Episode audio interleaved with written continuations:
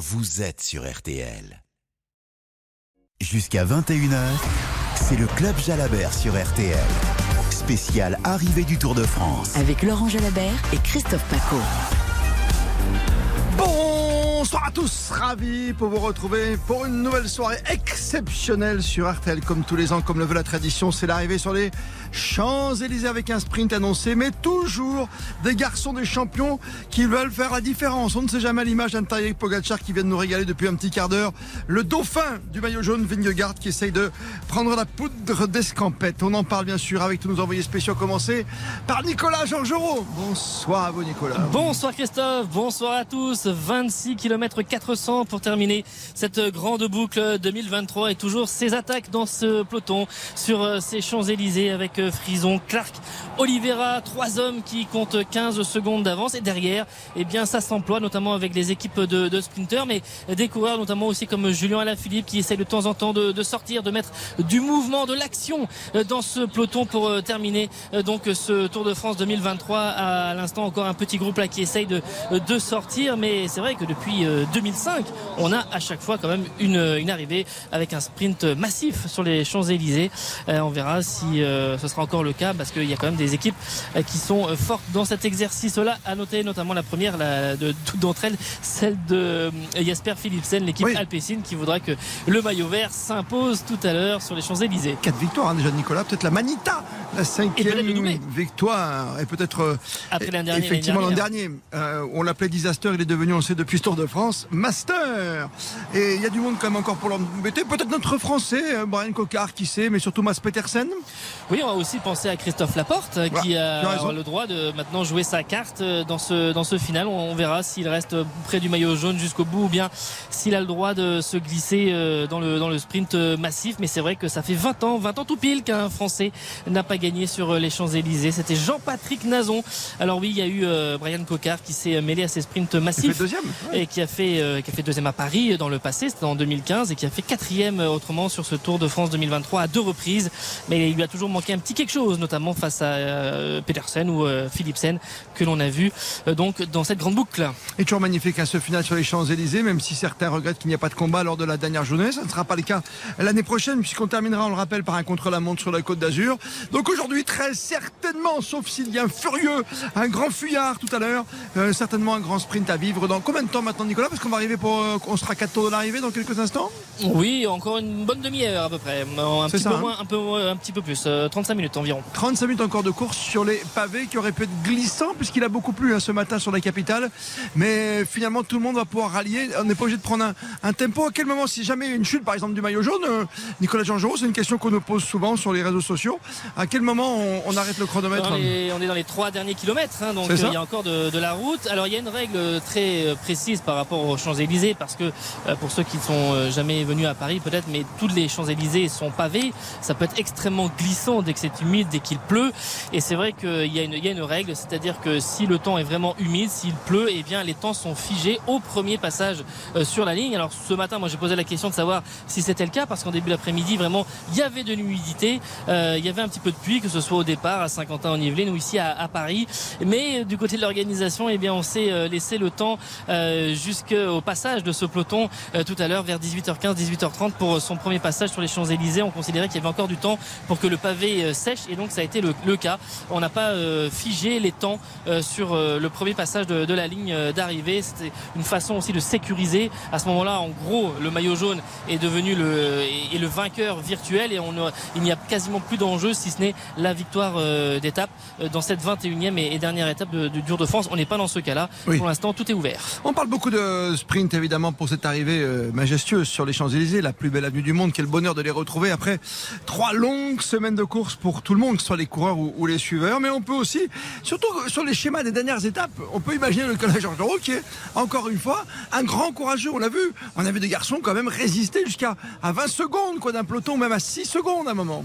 Oui, oui, bien sûr. Alors euh, c'est vrai que c'est très compliqué, encore plus qu'avant, de se détacher et de prendre quelques longueurs d'avance. On pense euh, notamment notamment à Campenars qui a été élu super combatif mais qui a cette qualité dans les derniers kilomètres de produire un, effort extrêmement violent pour se pour sortir du peloton, pour s'en extraire et puis pour garder quelques longueurs d'avance. c'est aussi l'ancien recordman de l'heure donc il est habitué à, cet effort extrêmement violent. Mais c'est vrai que c'est de plus en plus rare. Je parlais tout à l'heure de, de Vinokourov, dernier vainqueur à comment dire sur, sur une échappée en, 2005. Mais c'est vrai que l'arrivée sur les champs, euh, tout à l'heure Christophe, tu rappelais euh, l'année prochaine cette particularité, on ne sera pas sur les champs pour la première fois de l'histoire.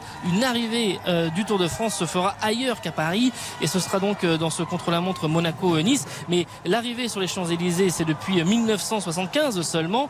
D'ailleurs, ça veut dire aussi que Eddy Merckx, qui a gagné ses 5 Tours de France, il n'a jamais roulé sur les Champs-Élysées. Il, a gagné avant que C'était l'initiative d'un confrère, c'est le défunt Yves Mourouzi qui avait proposé l'idée. Exactement, exactement. Depuis 1975, c'est arrivé sur les champs. Et donc, depuis quasiment 50 ans, il n'y a eu que 4 arrivées au sprint, euh, pardon, euh, quatre arrivées en échappée, euh, dont celle de 79 qui a été phénoménale, puisqu'en 79 c'est Bernard Hinault qui oh passe The c'est-à-dire que le premier contre le deuxième du général euh, sur euh, la dernière étape. Et si, et si. Aujourd'hui, ce serait superbe de voir le jeu. Ils nous ont fait un combat. Ils sont tellement au-dessus du lot qu'on peut même l'imaginer aujourd'hui. On va le laisser passer. On va marquer une petite pause. Euh, on va le laisser passer, j'allais dire là où il y a la cloche. Mais oui, elle sera là le dernier tour sur la ligne d'arrivée. On va suivre évidemment les premiers échappés qui arrivent sur ce nouveau tour, les Olivera, Clark et Frison. En vous rappelant le dispositif du soir, vous ne manquerez rien évidemment de cette arrivée avec Nicolas Georgerot, la moto RTL avec Alain Risso au volant et derrière Vincent Serrano vient de se garer derrière nous. On retrouve également Hortense Crépin qui est déjà tout près des bus, auprès des familles et des coureurs qui vont retrouver les leurs tout à l'heure au pied de la Concorde. Et puis toute l'équipe technique est en place ici, sous la houlette de Bruno Loriot avec Thibaut Renoir qui est déjà aux commandes, qui est en, pleine forme aussi à mes côtés, avec euh, tout le reste de la troupe. Nous sommes installés sur la ligne d'arrivée vraiment de ce Tour de France 2023. On vous donne encore un tout petit rendez-vous. C'est avec Laurent Jalabert, c'est pas le moins important, puisque vous pourrez dialoguer comme tous les soirs avec euh, Laurent Jalabert. Laurent sera avec nous juste après l'arrivée. 32-10, venez nous rejoindre 3-2-1-0. Nouveau passage sur la ligne avec vous, Nicolas jean À 20 km 800 de l'arrivée, toujours trois hommes en tête, Frison, Clark et Oliveira, qui ont un avantage de 18 secondes sur le peloton. Très bien, on se quitte euh, l'espace d'une petite minute 30, pas plus, restez bien avec nous. Plus que jamais, vous êtes bien sur RTL pour suivre la fin de ce Tour de France 2023. Jusqu'à 21h, c'est le Club Jalabert sur RTL.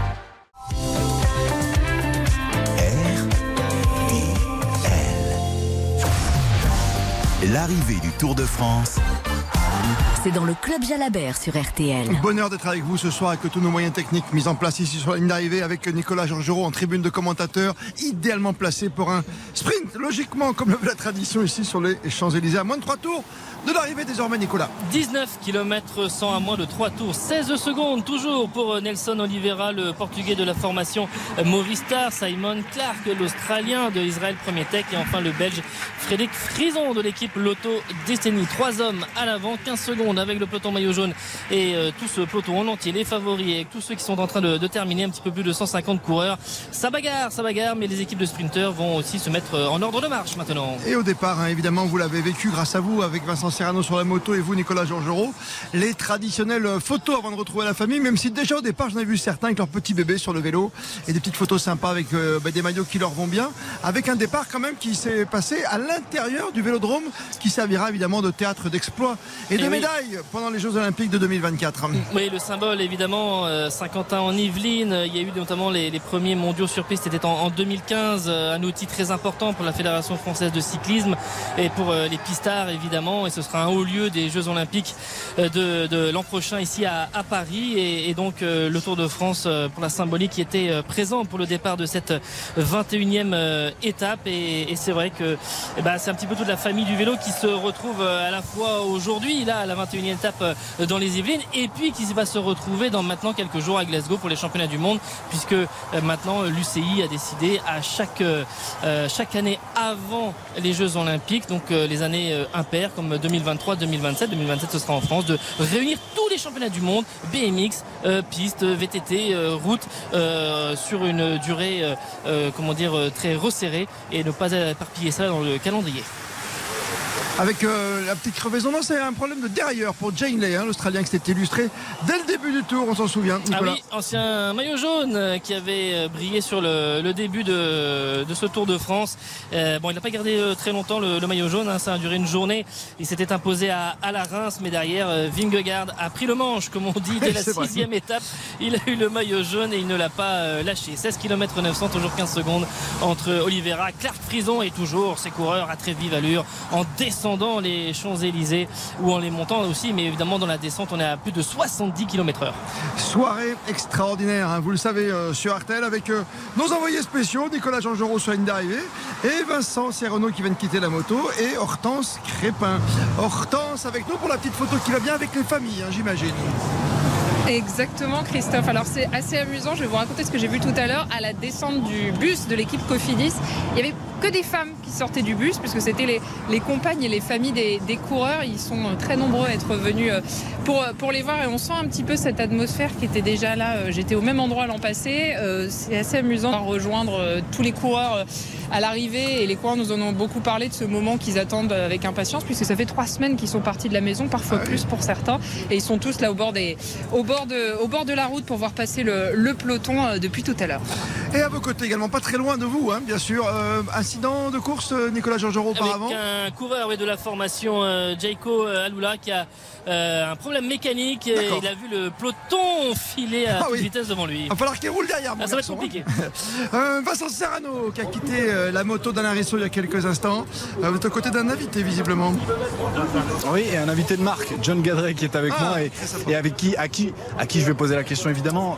John, quand on, on arrive sur les champs comme ça, vous qui l'avez vécu, c'est quelles émotions Qu'est-ce qu'on ressent dans la tête? Bah, C'est euh, une satisfaction de trois semaines de, de difficulté. En plus, cette année, il a été particulièrement difficile. Donc, euh, non, c'est que du bonheur. Moi, je me revois quand j'arrivais sur les champs. Je me voyais gamin au bord de la route avec mon père en train de regarder le Tour de France. Et je me disais, euh, qu'est-ce que j'aimerais faire le Tour de France? Et ce jour-là est arrivé. Et je vais vous dire que j'ai fait six fois le Tour de France, je l'ai abandonné qu'une fois, mais les cinq fois où j'ai fait le Tour de où je suis arrivé sur les champs, c'est des frissons en fait. On se rend pas compte, mais ça va quand même très très très vite.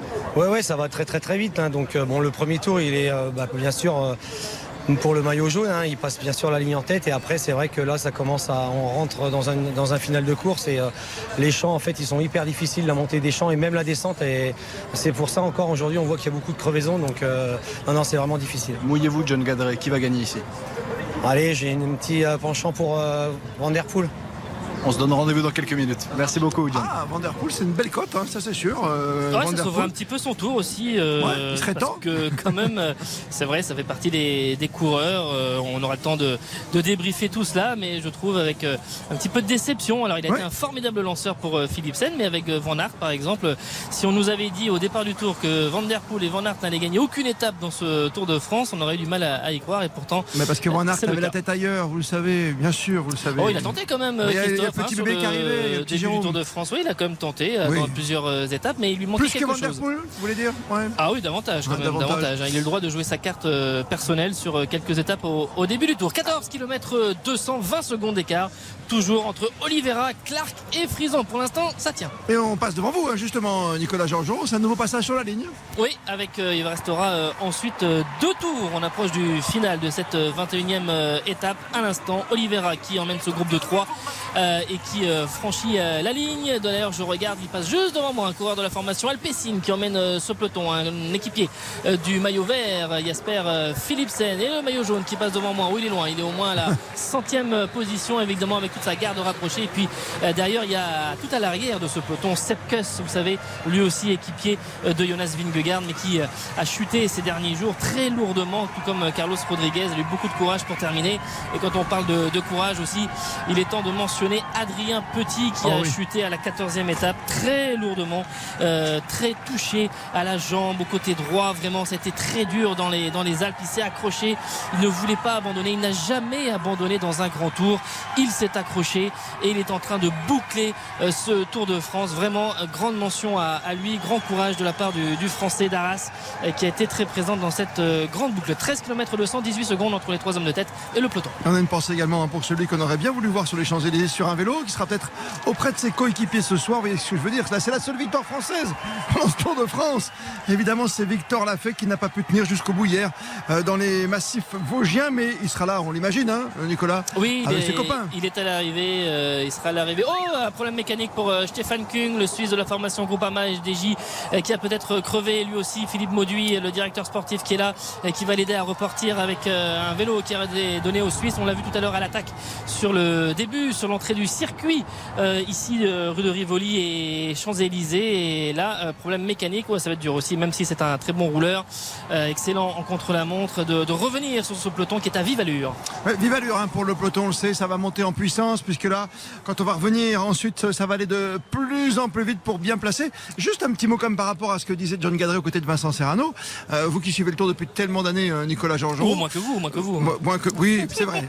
un an ou deux. Euh, non, mais Mathieu Van Der Poel, c'est vrai que là, dans sa tête, comme Van Aert, peut-être cette année préparait peut-être un peu trop les championnats du monde qui arrivent dans 15 jours, on le rappelle, et on va les retrouver aux avant-postes automatiquement tous les deux. Oui, c'est le grand objectif euh, de cet été pour euh, ces deux coureurs, euh, Van Aert et puis Mathieu Van Der Poel.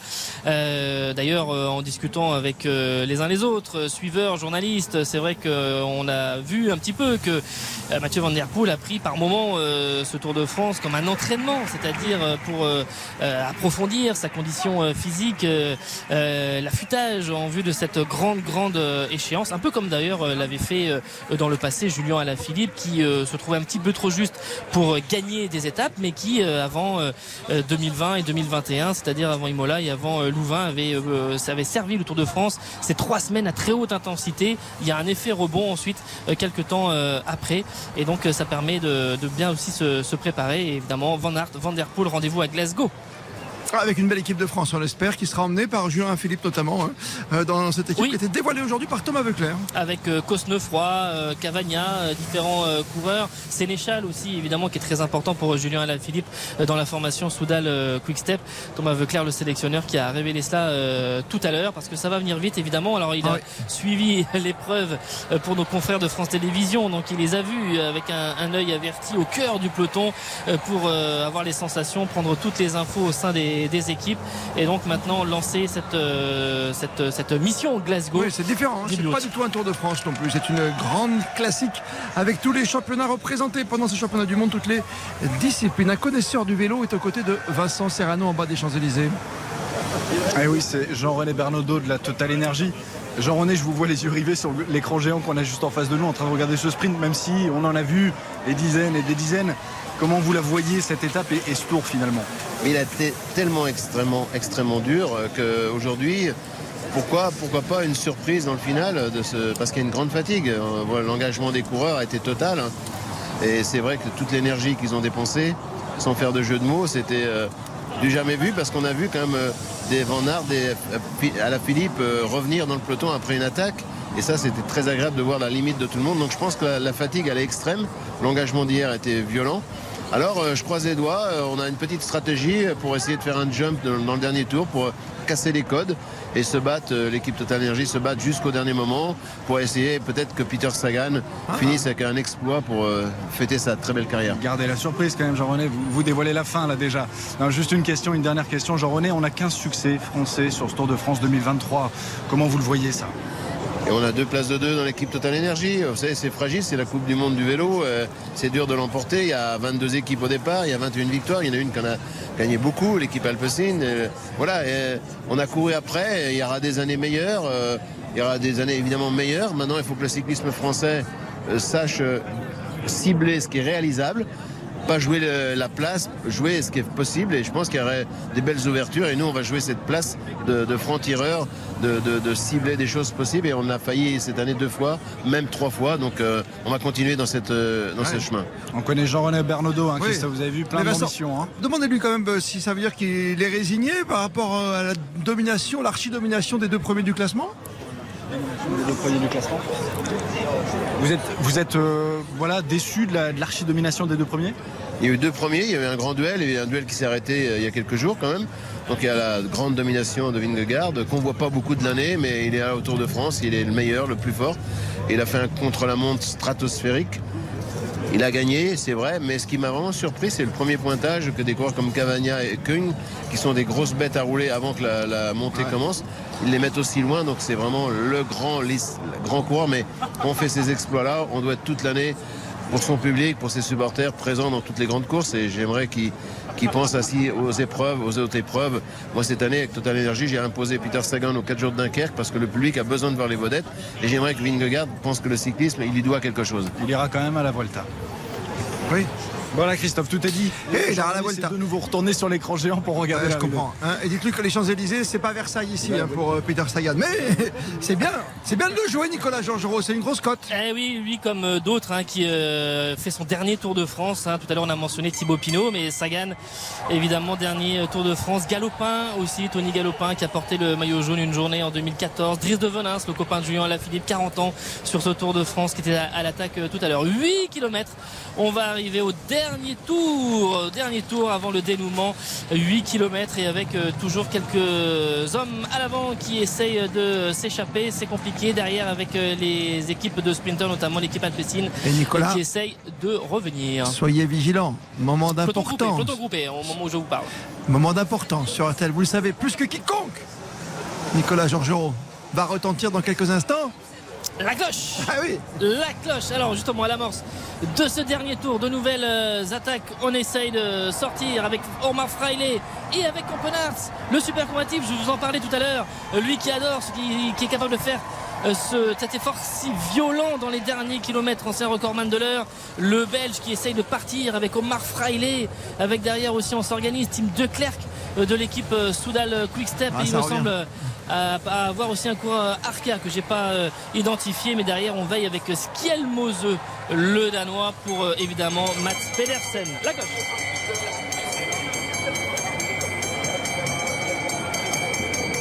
Dernier tour de circuit, les derniers kilomètres, 7 kilomètres encore à parcourir avant d'avoir ce sprint massif. On est en train de reprendre les Fuyards, Campenarts et autres Freiley qui sont repris euh, par l'avant-garde du peloton. On commence aussi un petit peu à se regarder. Je regarde aussi euh, notamment euh, dans l'équipe Lidl Trek, il y a quatre coureurs qui sont vraiment aux avant-postes.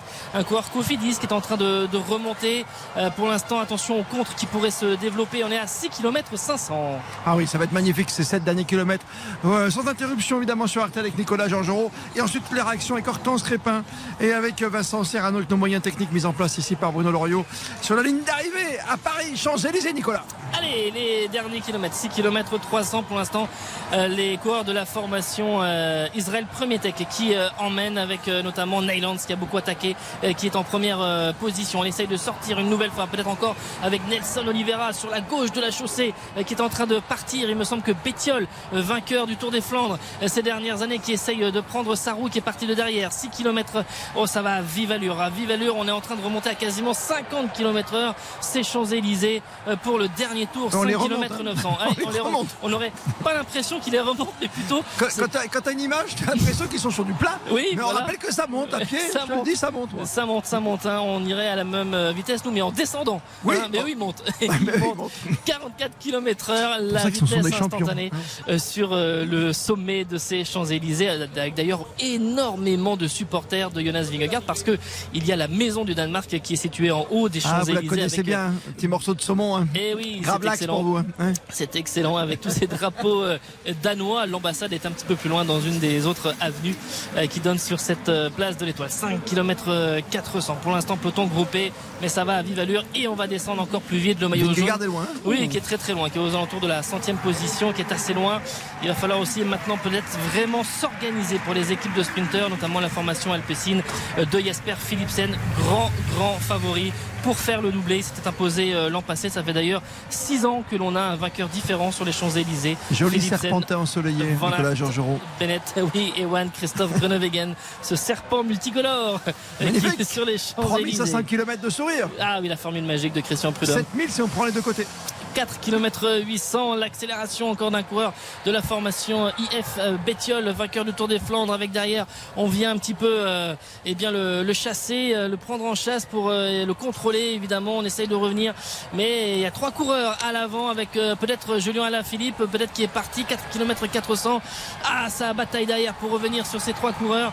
C'est fort avec Cavagna. Cavagna, ah, évidemment, le TGV de Clermont qui a cette multiple champion de France du contre-la-montre et qui est en train d'imprimer ce, tempo très très fort.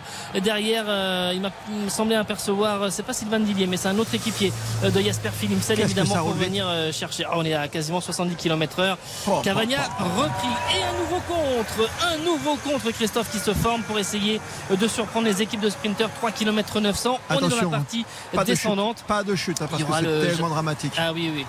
le jardin des Tuileries et puis la rue de Rivoli et enfin la dernière remontée des champs avec donc la ligne d'arrivée. Ah, on est en train de remonter Brian Cocard. Je vois plusieurs euh, euh, coureurs de la formation euh, Cofidis qui sont en train de remonter. L'équipe Uno X aussi, l'équipe norvégienne qui fait son premier Tour de France, qui finit au complet, qui est en train de remonter Alexander Christophe, 3 km 400. On n'a pas trop vu Christophe, c'est vrai dans ses sprints hein, ah, pour oui, un petit peu juste hein, maintenant dans les, dans les sprints, évidemment assez âgé par rapport à la concurrence. On remonte aussi Dylan Groenewegen, lui qui aimerait bien s'imposer. Il avait gagné l'an passé en 2022. Il aimerait bien s'imposer là ici. Vraiment, là on voit les équipes de sprinters qui essayent de régenter un petit peu plus ce peloton. 3 km Plus d'échapper, hein, Nicolas. on peut dire que ça va être difficile. Hein. Peloton groupé, oui, à moins qu'il y ait un coureur qui arrive à sortir à, 2 km pour vraiment faire un effort violent. Mais je vois pas à cette vitesse-là. Il n'y a pas Victor Lafay pour le dernier kilomètre hein, cette fois-ci. Ah oui, non, non, comme c'était le, cas à Saint-Sébastien. Saint-Sébastien. Victor Lafay qui aura évidemment là eu la, la déception d'abandonner hier euh, et qui euh, n'a pas pu euh, terminer ce, Tour de France. Ah, ah William Girmay aussi qui est en train de, remonter alors que le vraiment ah, le jaune ne prend pas de risque, hein, ça y est. Aucun risque. Entouré de ses équipiers qui laissent faire évidemment les équipes de, de sprint avec Kirsch le champion du Luxembourg qui emmène ce peloton. Ah, on voit les coureurs de la formation Bora pour Jordi Meus, le Belge, le jeune sprinter qui a eu quelques places d'honneur dans les différents sprints de ce Tour de France 2023. J'aperçois Brian Cocard qui essaye de se faufiler dans la roue de Mats Pedersen. Il y a également Binyam Girmay, euh, un petit peu décevant dans, dans les sprints, le corps érythréen euh, qui était euh, cantonné à des places Justement, Nicolas, sur l'attitude du maillot jaune, il faut rappeler que c'est pas un sprinter né. Pogacar peut avoir ce petit coup de rein pour se faire plaisir, mais il le sait, Vingegaard, que lui peut pas lutter avec les grands. Hein. Non, c'est sûr. il, il préfère laisser la place aux autres. Trop de, ça. oui, ça sert à rien de prendre des risques.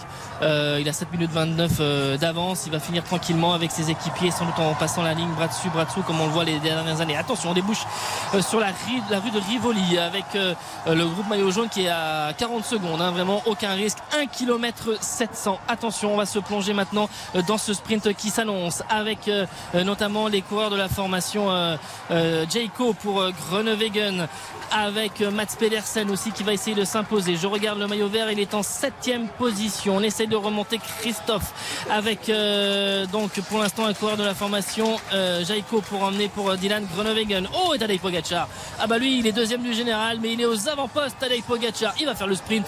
Il frotte. Ah oh il a très très vive le Panache, Nico. le panache, le panache, l'honneur, l'orgueil de Tadej Pogacar qui pour l'instant emmène ce peloton et qui est pris en chasse par Mathieu Van Der Poel. Oh, c'est incroyable.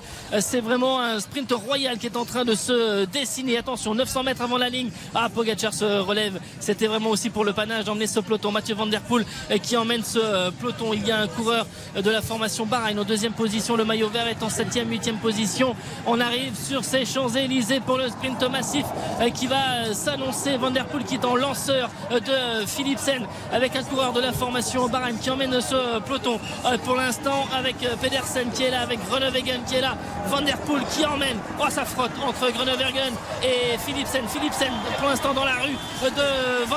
Oh, il est dans un fauteuil pour l'instant. Philipsen, Groenewegen est dans un troisième, euh, est en troisième place. Mais pour l'instant, l'effort énorme, énorme de Mathieu Van Der Poel pour emmener Philipsen. Le sprint est lancé avec Groenewegen qui emmène ce peloton. Philipsen qui fait son effort. Pedersen qui est là. Oh, c'est serré, c'est très serré sur cette ligne d'arrivée. Oh, photo finish. Photo finish entre quatre coureurs. Ah oui, il y a Meus aussi, hein. Meus sur le côté. Il y a Meus, il y a Philipsen le maillot vert, il y a Pedersen et il y a Groenewegen. Quatre coureurs et peut-être Jordi Meus, ah le jeune belge de 25 ans, qui a peut-être battu les autres favoris du sprint. vraiment incroyable. Il a eu des places d'honneur euh, notamment sixième à Bordeaux. Meus, mais alors Philipsen qui a peut-être été un petit peu juste au moment de fournir les efforts dans les derniers instants. C'est ah une énorme sensation. Le coureur de la formation Bora Van Der Poel qui a emmené dans un fauteuil Philipsen qui était en deuxième position, Grenewegen en troisième position, Pedersen en quatrième position et en cinquième Meus. Et Meus est dans la roue et dans l'aspiration. Il déborde Pedersen et on a donc ces quatre coureurs avec Philipsen, Grenewegen, Pedersen et Meus et peut-être pour quelques centimètres. Oh, ce sera entre Philipsen et Meus. Oui, ça se joue au coup Entre Philipsen et Meus, mais je pense que peut-être Meus est resté devant, à moins que Mohoric, comme l'autre jour, et euh, eh bien sur l'élan euh, quand il a jeté son vélo. Euh, peut-être que Philipsen a doublé Meus. On aura la photo finish.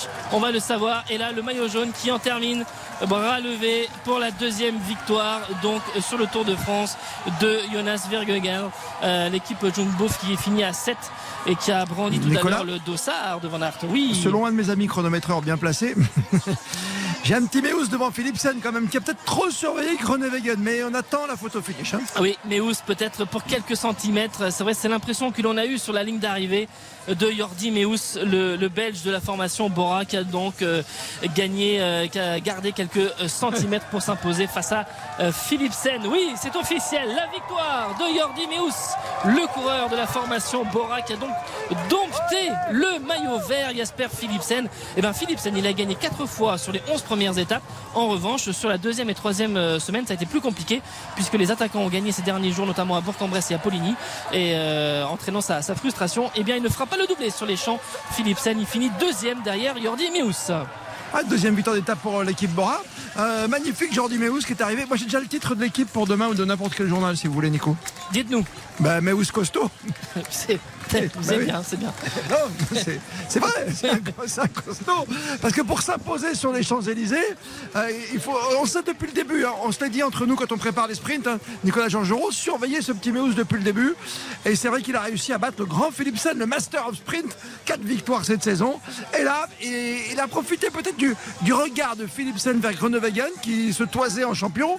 il est parti sur le côté gauche, bien amené, et il a réussi à dépasser tout le monde. On n'a pas vu de photo finish, mais c'est bien Meus qui l'emporte. Hein. Oui, Meus qui s'impose donc devant Philipsen au moment où le maillot jaune, Jonas Vingegaard, tombe dans les bras de, son épouse et de sa fille, Trine et Frida, qui sont toutes en jaune juste après la ligne d'arrivée. Il est déjà euh, en famille, Jonas Vingegaard, comme à l'accoutumée, oh. euh, quand on l'a vu euh, sur les dernières étapes, quand sa famille était là. Vraiment, il, doit y avoir peut-être 5-6 cm oh à peine. Oh, il y a une jante. Il y a une jante, donc il y a environ peut-être 5 de seconde et donc 5-6 cm à peine entre Jordi Meus et Jasper Philipsen. Ah, c'est la plus serrée des photos finish dans cette saison, hein, je parle, Nicolas. Oh, le, celle de l'autre jour aussi. Oui, mais euh, pareil. Euh, je pense que ça doit être à peu près un écart assez équivalent. On était à quoi Je pense. 6, non?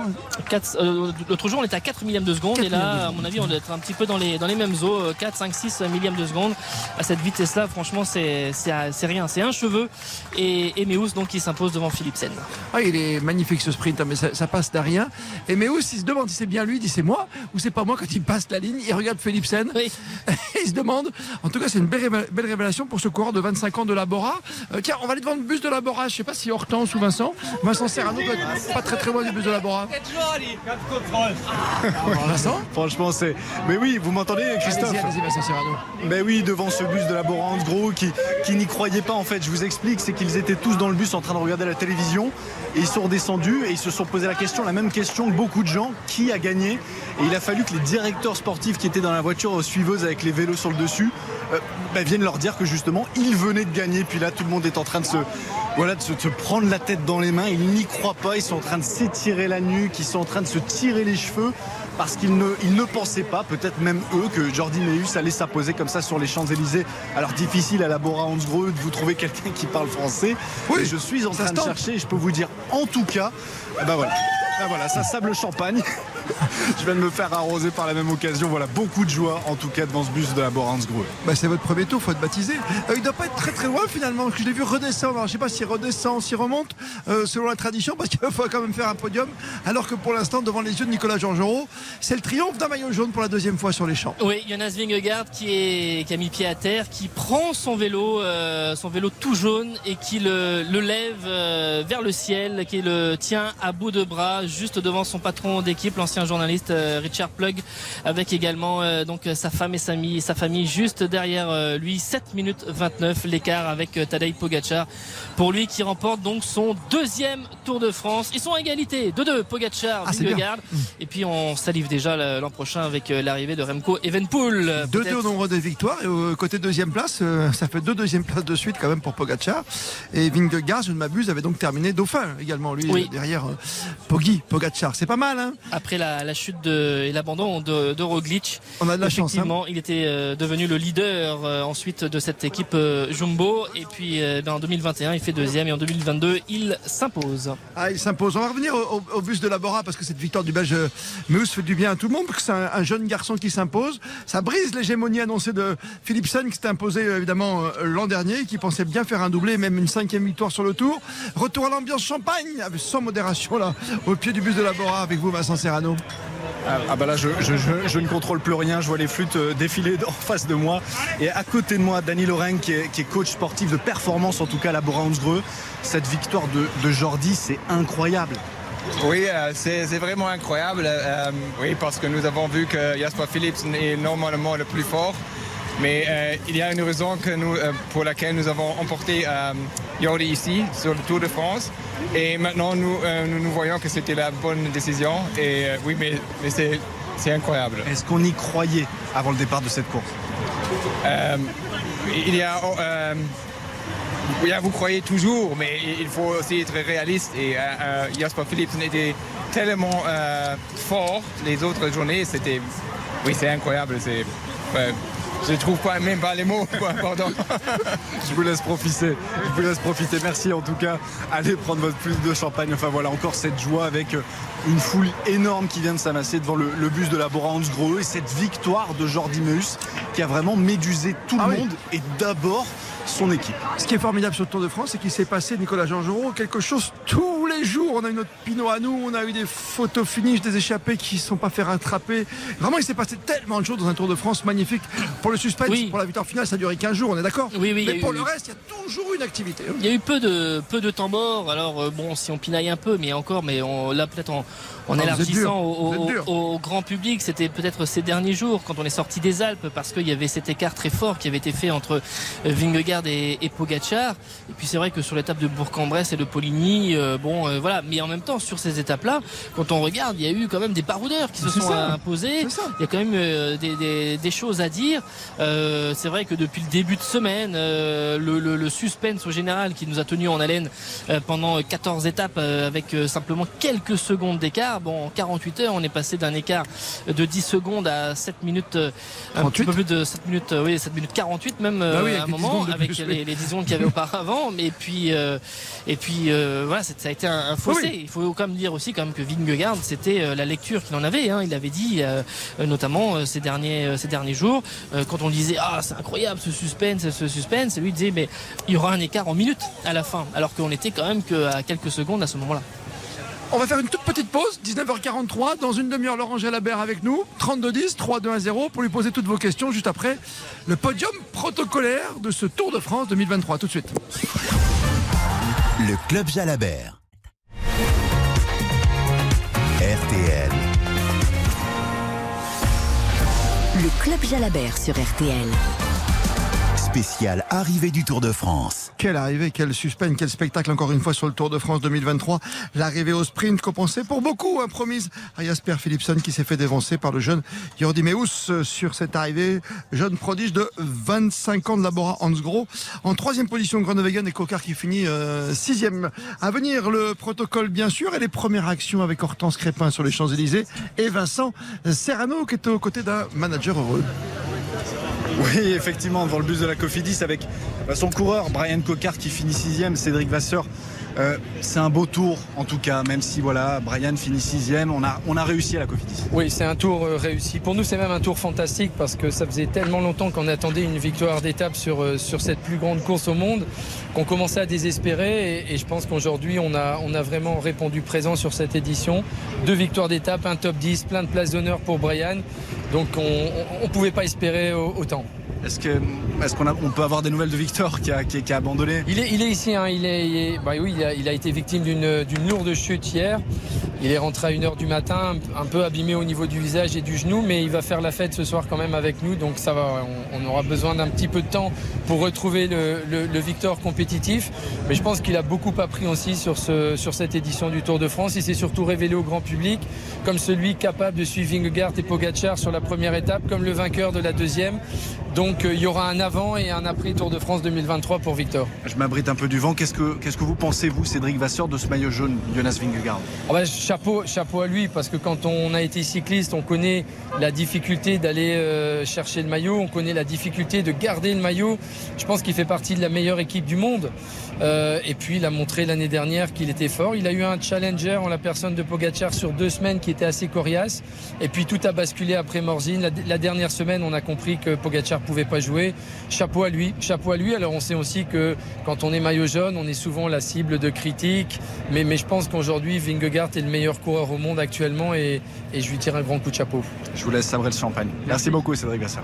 Ah, champagne, on a partout hein. ce soir à l'arrivée, Nicolas Georges, on peut le comprendre. Et eh oui, oui, vraiment, parce qu'il y a des coureurs qui vont euh, enchaîner pour certains avec euh, les mondiaux, certains avec un petit peu de, repos. Il y aura aussi la, la Vuelta euh, qui va arriver ensuite au fin août. Donc la, la, la, saison s'arrête pas évidemment au Tour de France. Il y a trois semaines à, très très haute intensité et puis ensuite le, calendrier qui reprendra ensuite pour tous ces, ces coureurs donc sur le courant du, du mois d'août. Quelques critériums aussi évidemment pour les têtes d'affiche hein, pour être avec le public et puis donc ensuite différents différentes épreuves. Oui, de belles épreuves à chaque fois, jusqu'au bout, jusqu'au 7 octobre, hein, bien sûr, pour la fin d'un hein, parcours extraordinaire, celui de Thibaut Pinot. Ah oui, le Tour de Lombardie, hein, avec euh, vraiment l'épreuve qu'il affectionne, qu'il a déjà euh, remporté euh, une fois et qui eh bien va finir comme cela avec le Tour de Lombardie. On sait, il adore l'Italie. Il a fait cinquième du Giro, meilleur grimpeur.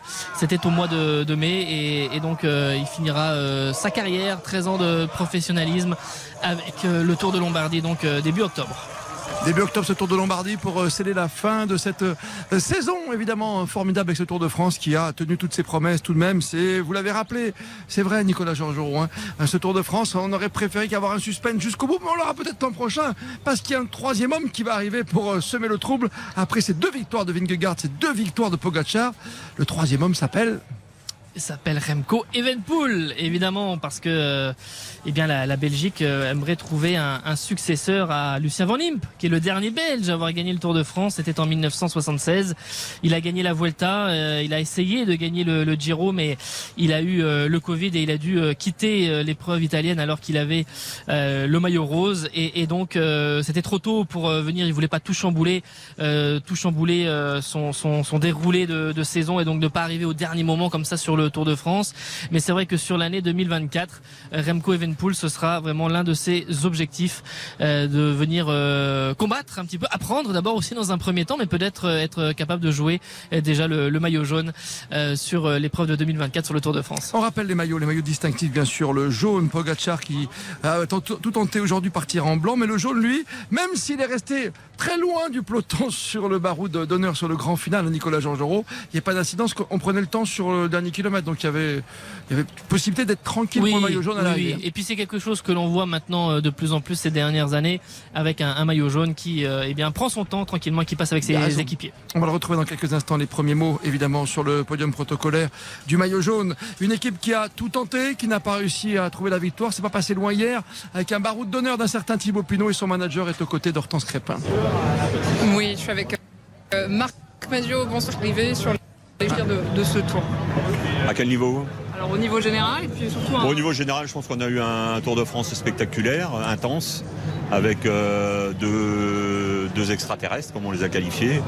Après, on a eu une course euh, où il y a eu de l'engagement tous les jours, un parcours euh, très intéressant, inspirant et En ce qui concerne l'équipe Groupama FDJ, on est un peu moins bien que l'année dernière, mais on est quand même présent parce que mettre deux coureurs dans le top 11 et cinquième par équipe, ça veut dire que dans la régularité, on a été présent. On a eu aussi un, beau, final hier avec la dernière journée en montagne de Thibaut Pinot sur ses terres avec son public, sur ses routes d'entraînement de jeunesse. Donc c'était un moment fort et intense. Donc on a quelques motifs de satisfaction. Ça va être une fin de tour particulière justement. Vous avez eu très ému hier aux côtés de Thibaut. Ce sera une fête étonnante ce soir. on a déjà bien profité de l'instant émotionnel pendant la course. Donc oui, ce soir on va bien vivre, en profiter de la vie. Un petit regard sur Jonas Vingegaard, c'était le vainqueur absolu? C'est un beau vainqueur qui gagne, je pense, à être connu. Il n'est pas très expressif, mais euh, peut-être qu'il faut euh, gratter un peu la carapace pour le découvrir. J'ai pas envie de lui jeter la pierre. Je trouve que c'est un, ouais, je, pense que c'est un coureur à découvrir. Pogacar, c'est plus facile, c'est plus simple, il est plus expressif, mais euh, euh, une gagne survenue. Merci Marc. Merci beaucoup, beaucoup de monde, on l'imagine, avec Hortense Crépin et Vincent Serrano près des camions et de plus en plus c'est la tradition Nicolas Georgerot, puisque tout le monde va retrouver sa famille et puis les leurs évidemment qui sont là à droite et à gauche sur ces bus place de la Concorde. La famille, il est proche et c'est vrai que pour parler de la Groupama euh, FDJ, hein, David Godu 9e, Thibaut Pinot 11e euh, et Valentin Madoise 20e. Vincent Serrano de côté d'un Français très populaire là aussi, c'est Julien Lafilippe. Oui, alors Julien qui vient de s'arrêter et qui félicite un coureur. Julien, une réponse rapide sur votre Tour de France, comment vous le voyez? Oh, C'était un Tour de France difficile. Euh, à la fin, on a donné le maximum, donc euh, pas, de, pas de regret, si ce n'est qu'on ait perdu notre sprinter Fabio Jacobsen assez tôt dans la course. Mais pour le reste, c'était vraiment difficile euh, de faire mieux sur les étapes. On, a, tenté quasiment chaque jour et voilà, on a fait ce qu'on a pu. Casper a fait vraiment une très belle euh, fin de troisième semaine et il a failli gagner deux étapes euh, d'affilée. Donc on peut se satisfaire de ça. Vous vous êtes montré souvent à l'avant, Julien, mais ça n'a pas forcément payé. Mais en tout cas, vous, voilà, vous avez mouillé le maillot. J'ai fait des efforts. J'ai fait ce que j'ai pu avec les jambes du moment, donc j'ai aucun regret. Un mot sur Jonas Vingegaard, le maillot jaune de cette édition. Voilà, est-ce que vous le connaissez Qu'est-ce que vous pouvez nous dire de lui On a un petit souci. Euh, bien sûr, j'ai couru euh, quelques fois avec lui, mais euh, je suis, je suis content pour lui. il a juste gagné la plus belle et la plus grande course du monde, donc c'est assez impressionnant. Merci Julien Philippe avec Vincent Serrano. Julien qu'on va retrouver pour les championnats du monde, ah peut-être pour un troisième maillot, qui sait, de champion du monde arc-en-ciel, Nicolas. Le, grand leader, le leader absolu de, cette équipe de France après ses titres de 2020 et de 2021. Il parlait de Casper Asgreen, vainqueur l'autre jour, c'était à Bourg-en-Bresse. Magnifique ce Tour de France qui se termine sous un rayon de soleil. On avait très peur ce matin avec la pluie, les pavés des Champs-Élysées. Victoire de Jordi Meus. On y revient devant Philipsen et Groenewegen. Le jaune pour Vingegaard devant Pogacar à 7,29. Et sur le podium, Madame Yates qu'on va retrouver dans quelques instants. Les Français, tiens, on le rappelle. 9e Godu, 10e Martin, 11e Pinot. A tout de suite. RTL. Tour de France 2023. Le Club Jalabert. RTL. Tour de France 2023. C'est le Club Jalabert sur RTL. À 5 minutes de 20h, avant de retrouver Laurent Jalabert et vous, sur le 32-10, toutes vos questions à Laurent après ce Tour de France 2023, la victoire de Jonas Vingegaard devant Pogacar et Yates. Il y a eu victoire d'étape sur les Champs-Élysées et tout à l'heure, il, y a moins d'une demi-heure sur RTL, avec Nicolas Georgerot, c'était comme ça. Le sprint est lancé avec Groenewegen qui emmène ce peloton. Philipsen qui fait son effort. Pedersen qui est là. Oh, c'est serré, c'est très serré sur cette ligne d'arrivée. Photo finish. Photo finish entre quatre coureurs. Ah oui, il y a Meus aussi, il y a Meus sur le côté. Il y a Meus, victoire de Jordi Meus, le coureur de la formation Bora qui a donc dompté le maillot vert Jasper Philipsen. My first tour, it was a super nice experience already so far to take the win today. It's just indescribable feeling. Ouais, c'était un super feeling en tout cas pour y arriver. C'était son premier tour à Jordi Meus et il s'est imposé en homme fort devant Philippe Sedne Grene Vegan. Ça vous plaît le Meus costaud, hein, Nicolas Georges Oui, vous auriez dû faire la presse écrite. Euh, c'est un bon titre. Mais ce sera, c'est mon avenir qui se joue en ce moment. Effectivement, les réactions à venir. Et dans quelques instants, la remise de tous les prix. Hortense Crépin, Vincent Serrano, dès que vous êtes près des camions, vous n'hésitez pas évidemment pour venir nous nous parler. Hortense et Vincent qui sont auprès des bus. J'entends Hortense ou Vincent, j'entends un petit peu de monde autour de moi, mais c'est normal, c'est l'ambiance du Tour de France. C'est un Tour de France qui nous a régalé d'entrer avec ce suspense incroyable, maître du temps et du suspense, avec euh, pour l'instant Nicolas Georgerot, c'est vrai la victoire de Vingegaard, qu'on appelle d'autres, peut-être qui sait, peut-être un long règne, euh, peut-être des quintuples vainqueurs de Tour en puissance que sont Vingegaard et Pogacar. On disait tout à l'heure entre nous, et vous l'avez rappelé quand même aux auditeurs d'RTL, c'est que l'année prochaine il y aura Remco Evenpool et que on sait pas, on connaît pas encore le tracé, mais il y aura de la montagne. On sait juste après Florence, le départ en Italie, il faudra quand même passer les Alpes un moment. Hein. Oui, c'est vrai, euh, c'est vrai. On est assez curieux et assez impatient de connaître le, parcours de ce Tour de France 2024. Euh, après, pour les pour les favoris, euh, quand on parle de, de Vingegaard, de Pogacar et de Remco Evenpool, quand on fait un petit une petite loupe comme ça sur Tadej Pogacar, ça va être intéressant. Il va sans doute devoir modifier sa façon de, de courir, c'est-à-dire qu'on le voit dès le début de l'année, il a été impérial vraiment sur les premières courses de l'année avec plusieurs succès, que ce soit sur le Tour des Flandres et, autres. il est arrivé en très grande forme. Il y a eu cette chute avec euh, cette fracture au poignet à Liège-Bastogne-Liège. Mais quand il voit que Jonas Vingegaard, lui, eh bien, se focalise uniquement sur euh, le, Tour de France, peut-être qu'il va devoir aussi, lui aussi, se concentrer vraiment sur la grande boucle s'il veut en gagner d'autres. Avec euh, l'ambiance qui règne autour des bus, qui doit être euh, fabuleux autour de, évidemment, assez fabuleux cette ambiance puisque Jordi Meus l'a remporté. Euh, surprenant ce soir face à Philipsen et Groenewegen, une victoire surprise qui a fait du bien à la Gros. Et puis on va entendre évidemment les autres Français du Tour. Petite photo d'ambiance avant de marquer une petite pause avec les infos de 20h et de vivre ensuite la cérémonie protocolaire. Et puis bien sûr de répondre comme le veut la tradition à vos questions avec Laurent Jalabert tout à l'heure. Vous les auditeurs d'RTL, venez nous rejoindre 32 10 0 Vincent Serrano, descendu de sa moto qui n'a pas quitté pendant trois semaine. Je salue euh, tous les motards parce que tu vois, pour te supporter, Vincent, il a fallu prendre quatre motards au total, j'ai remarqué. Christophe qui est tombé eh ce dès le deuxième jour, tu t'en souviens euh, On pense très très fort à lui. Euh, ensuite, il y a eu Patrick. Voilà. Et il y a évidemment Alain Rissot qui est là, inoxydable Alain Rissot, et Louise Benitez qui est revenu, bien sûr, très rapidement. Vincent Serrano, ta petite photo qui va bien? Oui, je tiens à préciser que c'est pas un problème de poids. Hein. Je ne suis pas trop lourd sur la moto. Euh, Patrick Conrad qui est en train de porter son enfant à bout de bras. Euh, Nils aussi, toujours devant ce, bus de la Bora Hansgrohe. Voilà des, coureurs qui retrouvent leurs enfants, leurs compagnes. Jane Lay notamment, là ça fait 30 secondes qu'il est en train d'enlacer de prendre dans ses bras sa compagne. Et ce qui est très drôle avec Jane Lay, c'est que eh ben, il a avec lui, je, je ne sais pas comment il a fait, il a récupéré le panneau jaune indiquant la Reims. Voilà. Donc l'étape sur laquelle il a brillé. Et puis on a encore toujours ses sourires et, ses coureurs, ses directeurs sportifs qui vraiment se prennent la tête dans les mains, qui se tirent les cheveux vers l'arrière parce qu'ils n'y croient toujours pas euh, à cette victoire de Jordi Meus. Et d'ailleurs, je dois vous féliciter Christophe. Nicolas a raison. Ça fait un très beau titre de presse, écrite. Hein. Ah, ça vous, avez raté votre carrière. Euh, elle, ne fait que commencer à partir de ce soir. Hein, vous savez, hein. c'est une indiscrétion RTL. Vincent Serrano, c'était votre premier tour. Vous allez regarder parce que logiquement, euh, on va se préparer à faire un grand défilé. Si vous regardez bien, est-ce qu'il y a des petits vélos, des petites surprises qui se préparent en plus que ce qu'on fait souvent ah, C'est moins, la tradition, c'est oh, moins la parade. les managers, non euh, Non, mais c'est beaucoup moins. Et euh, ah aussi pour des raisons très simples de sécurité. Non, pour des raisons aussi de sécurité.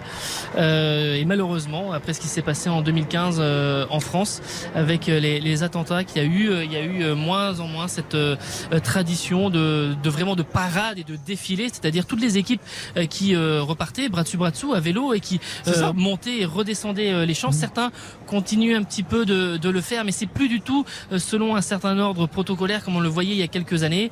Et c'est vrai au bon vouloir quoi quelque part. exactement, certains veulent aussi avoir des, des moments importants, des moments souvenirs avec quelques photos, c'est-à-dire avec le vélo et avec leurs équipiers puis avec leurs proches.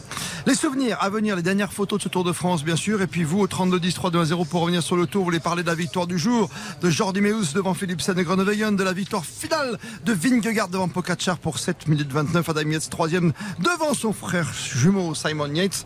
Il a également derrière Rodriguez, Bilbao, Inley et, le petit Félix Gall. Euh, et dans la 9 position et dans le top 10 quand même David Godu, juste devant Guillaume Martin et 10e et Thibaut Pinot, 11e de ce Tour de France 2023. Plus que jamais, vous avez bien choisi, vous avez bien fait de choisir Artel pour vivre ensemble la fin de ce Tour de France 2023. Il est 20h. L'essentiel de l'actualité avant de revenir ici sur les Champs-Élysées pour vivre la fin de ce Tour de France et le grand défilé qui va venir et surtout la remise des récompenses. L'actualité en une minute, c'est avec vous, Charles Ducrot. Bonsoir. bonsoir Christophe, bonsoir à tous. Victoire danoise, on vient d'en parler longuement, mais Jonas Vingard remporte sans surprise le Tour de France 2023 avec 7 minutes et 29 secondes d'avance au classement général. C'est sa deuxième victoire sur la grande boucle. Et le Belge Jordi Meus s'est imposé à l'issue de cette prestigieuse et ultime étape du Tour dans un sprint déchaîné à l'arrivée sur les Champs-Élysées à Paris. On y revient dans quelques minutes avec Laurent Jalabert et Christophe Paco ainsi que tous nos envoyés spéciaux sur le Tour. Le nageur français euh, Léon Marchand s'offre l'or et un record. Incroyable exploit aux mondiaux de natation de Fukuoka au Japon. Il a pulvérisé le vieux record du monde en 400 mètres 4 nages signé Michael Phelps en, 2018, en 2008 et conserve ainsi euh, son titre de champion du monde. Autre mondial en foot féminin. Premier match pour nos Bleus aujourd'hui, tenu en échec par la Jamaïque. Les Bleus n'ont pas réussi à briller. Zéro partout. Le prochain match samedi pour l'équipe de France face au Brésil. Dans le reste de l'actualité, la situation reste hors de contrôle sur l'île de Rhodes en Grèce, dévastée par les feux de forêt depuis lundi. 250 pompiers luttent contre les flammes. 30 000 personnes, des touristes pour la plus pour la plupart, ont été évacués. Et puis attention aux orages cette nuit pour neuf départements d'Auvergne-Rhône-Alpes placés en vigilance orange par, Météo France de la Loire au Savoie. Ces orages seront parfois accompagnés de vents forts et de grêle. Une vigilance orange canicule concerne toujours les Alpes-Maritimes, mais c'est encore aux deux départements euh, corse désormais. Et puis euh, votre météo pour demain, pour finir, une perturbation bien, bien pluvieuse, je vais y arriver, balayera le pays d'ouest en est, excepté euh, près de la Méditerranée où le soleil, le soleil sera encore largement présent. Les températures au meilleur de la journée, de 20 degrés en Normandie, seulement à 37 degrés pour la Corse. Les courses, cet après-midi, elles étaient à la teste de bûche, il fallait jouer le 16, le 4, le 6, le 7 et le 14. RTL 20h02. On vous retrouve sans plus tarder Christophe Paco pour la suite de ce club Jalabert spécial après cette toute dernière arrivée pour le Tour de France ça vous a 2023. Plu, ça vous a plu ce petit suspense final quand même, le commentaire de Nicolas Georgerot, la victoire de Meus? Ah ouais, c'était, on, a vibré, c'était magique. C'est magique hein, le Tour de France. Ah ouais. C'est pour ça qu'on reste avec vous jusqu'à 21h et Laurent Jalabert va nous rejoindre pour répondre à toutes vos questions. 32 10 3 2 1 0 dans une minute le début de la remise des récompenses sous les yeux bien sûr de Christian Prudhomme le grand patron du Tour avec Nicolas Georgerot. Va vous commenter l'arrivée de tous les récipiendaires dans une minute. À tout de suite. Le Club Jalabert sur RTL. Laurent Jalabert et Christophe Paco. RTL. L'arrivée du Tour de France c'est dans le Club Jalabert sur RTL. Club Jalabert ouvert jusqu'à 21h. Merci d'avoir choisi RTL pour vivre ensemble la remise des prix. Puis vos questions, 3210, toutes vos questions jusqu'à 21h. Nicolas Georgerot, première remise de prix d'importance, celle pour le vainqueur d'étape. Oui, vainqueur d'étape euh, surprise, on peut le dire, même s'il avait fait euh, notamment 7 euh, c'était son meilleur résultat sur des précédentes étapes. Jordi Meus, le belge de l'équipe Bora, qui s'impose donc devant Philipsen de quelques centimètres, de quelques millièmes de Euh, il y avait euh, Pedersen qui était là aussi. Il y avait Grenewegen. Il y a Brian Cocard qui a une place d'honneur, euh, qui doit être cinquième, de, cinquième ou sixième de cette étape. mais vraiment, on a eu, c'était très très serré. Des fois, on a souvent un coureur qui se détache vraiment sur une longueur, mais là vraiment extrêmement serré. Et c'est peut-être, pourquoi pas, l'avènement de, de, de Jordi Meus hein, pour lancer vraiment une, une carrière, parce que les Champs Élysées, c'est vraiment l'étape reine quand on est sprinter. Ils adorent tous cette Bah oui. étape. C'était extrêmement prestigieux. Déjà, tu tiens trois semaines. Tu as passé toute l'école es sprinter. Tu t'as accroché pendant trois semaines et en plus, tu l'emportes. On rappelle le classement de cette étape, bien sûr, avec euh, Jordi Meus qui est en ce moment sur le Belge, hein, qui est de la Borangevo, qui est sur le podium protocolaire. Euh, Derrière lui, celui qui l'avait emporté l'an dernier, quatre victoires sur le tour cette saison, Jasper Master Philipsen. En trois, Dylan euh, Groenewegen. En quatre, Mats Petersen qui a remporté une étape sur le tour. Chasbol qui arrive cinquième. Germay qui arrive sixième. Devant Brian Cocard, finalement, euh, qui arrive septième de ce sprint sur les Champs-Élysées. Vitesse euh, record, ça va très très vite. Il n'y a pas de petit moteur, hein Normalement. Non, non, non, non. Il y, a, il y a un peu plus de 150, 64, hein. 150 vélos qui ont été contrôlés euh, par rapport à- avec cette allusion là au petit moteur dans les dans les vélos. euh, Ah, c'est parce que a- beaucoup de gens maintenant pratiquent le vélo avec le petit moteur. Est-ce que je supporte pas quand tu fais du vélo? C'est que généralement quand tu passes quelqu'un, tu sais quand tu fais du vélo, et le- la personne te dit bonjour, salut, tu vois. Mais avec le petit moteur, c'est pas sympa, je trouve. Ah oui. ils Ah, évitez de me faire ce coup-là. Quand je tournerai avec Laurent Jalabert un peu mes, mes petites jambes sur les routes de la Côte d'Azur pour repérer par exemple le, dernier chrono de l'année 2024 pour le Tour de France. Ça sera entre Monaco et Nice. Laurent Jalabert, comme tous les soirs, avec vous bien sûr pour la remise des prix. Ensuite pour toutes vos questions. Bon Bonsoir Laurent Jalabert. Bonsoir Christophe. Ravi de retrouver. Il était beau ce sprint. Hein oui, impressionnant. C'est vrai qu'on euh, sent que les coureurs avaient encore de l'envie, un petit peu de jus et beaucoup de détermination. Gagner sur les champs, pour un sprinter, c'est la plus belle victoire qui soit. Et voilà, ça a été extrêmement serré avec une photo finish, quatre coureurs sur la même ligne, c'était magnifique. C'est beau, vous connaissez le sprint, vous connaissez la difficulté, en plus avec des pavés, c'est toujours dangereux en plus. Oui, j'ai pris une fois la troisième place sur les champs. L'année, eh souvenez-vous, Abdou Japarov avait percuté la barrière. Vous vous en souvenez de cette photo? C'était euh, incroyable. Vous n'avez pas vu vous, j'étais à côté et j'ai rien entendu. Rien entendu. Rien vu, rien entendu. Parce que pour, rappeler pour ceux qui nous écoutent à la radio, quoi, il va sur le côté droit, il se prend une sorte de petit poteau, quoi, quelque part. Hein. Il s'est pris le, pied de la barrière et il, a explosé en vol, quoi. Vous savez ce que c'est que d'un accident, on va pas vous le rappeler. À Armentières, bien sûr, hein, Laurent Jalabert. Mais elle est belle cette victoire d'un jeune en puissance. Voilà peut-être le renouveau du sprint avec Jordi Meus qui s'impose en costaud. Le super combatif, ça doit vous faire plaisir. On le rappelle, euh, Nicolas Georgeau Victor Campenarts, le Belge, que l'on a vu euh, beaucoup attaquer là lors des dernières euh, étapes tout au long de, de ce Tour de France. Même aujourd'hui, là, sur les Champs-Élysées, tout à l'heure, il a essayé de, de partir. Ancien recordman euh, de l'heure et évidemment très, très rouleur. Il a fini très fort ce Tour de France, que quasiment toutes les dernières étapes après les Alpes, il a envoyé. Hein. Oui, il a été surtout présent euh, tout au long des trois semaines. À l'attaque la première semaine, à l'attaque dans les Pyrénées, à l'attaque dans les étapes intermédiaires, à l'attaque dans les Alpes sur des terrains qui ne sont pas pour lui. Et à l'attaque encore, euh, comme l'a dit Nicolas il y a un instant, sur les, champs aujourd'hui. Oui, c'est un garçon qui a, non seulement beaucoup attaqué, mais qui a aussi pesé dans le final. Hein. Il ne suffisait pas d'attaquer, mais il a aussi pesé dans le final et il était euh, dans le jeu pour jouer la victoire à Bourg-en-Bresse lorsque le peloton est revenu sur les talons de l'échappée, la victoire de Casper Asgreen. Voilà, son collègue euh, Pascal Encord termine deuxième. Il lui avait fait un boulot formidable jusqu'à 200 mètres de la ligne. C'est vrai, très très beau travail en tout cas. C'était difficile de départager aujourd'hui les, courageux puisque vous faites partie de ce prix hein, du combatif et Bien du sûr que c'était difficile. Euh, il y avait énormément de, prétendants, de noms, euh, des coureurs qui méritaient. Euh, c'est toujours comme voilà le, vélo c'est un sport où il y a une ligne tracée sur la route il y a un chronomètre qui tourne et en général c'est celui qui passe en premier qui est désigné comme vainqueur. Là ça fait appel à, la décision d'un jury plusieurs parties qui, donnent leur avis et forcément c'est des décisions qui sont toujours un peu discutables. Oui parce que nous par exemple on peut faire un choix du cœur avec euh, Adrien Petit par exemple. Bien sûr Adrien Petit euh, ça aurait pu être Thibaut Pinot ou Julien Lafilippe qui a beaucoup attaqué aussi. Bien sûr. et pourquoi pas Pogacar finalement qui a été le plus grand attaquant de tous sur ce Tour de France j'ai une question piège. Quelle était la meilleure équipe sur le tour et qui va gagner le classement par équipe C'est une question piège. Hein bah, Jumbo. C'est bien, ils sont sur le podium en ce moment, toute l'équipe, avec le maillot jaune, un peu comme la casquette de Nicolas Georgerot et, de toute sa famille ce soir ici, au car podium d'RTL. Avec Vingegaard, évidemment, donc le, maillot jaune, mais on pensera aussi à, à 12e du général, et puis à Kelderman, 18e. Euh, on, l'a dit ah ces derniers jours, euh, qui a été très sévèrement euh, touché, notamment euh, euh, au niveau de l'arcade sourcilière, au niveau du, visage. Il était en, sang. Et donc, ils sont tous là, avec notamment le français Christophe Laporte et, Jonas Vingegaard, qui n'a pas encore son maillot jaune, qui a le maillot classique de sa, de sa formation, mais donc pour le trophée de meilleure équipe. Quelle belle équipe. Hein. C'est préparé, c'est minutieux. Ce sont de grands professionnels. Laurent Jalabert, une équipe qui est repartie, qui est partie très très loin sur des bases hein, difficiles, parce que c'était l'époque Rasmussen, qui c'était l'époque Rabobank. Il a fallu se recréer, retrouver une certaine virginité oui, ça, oui, ça je ne saurais pas dire, mais ce qu'il en est, en fait, c'est que c'est une formation hyper puissante, effectivement, avec un budget énorme et forcément avec des grosses individualités. Quand tout cela fonctionne bien ensemble dans l'intérêt collectif, euh, ça donne le résultat que l'on connaît.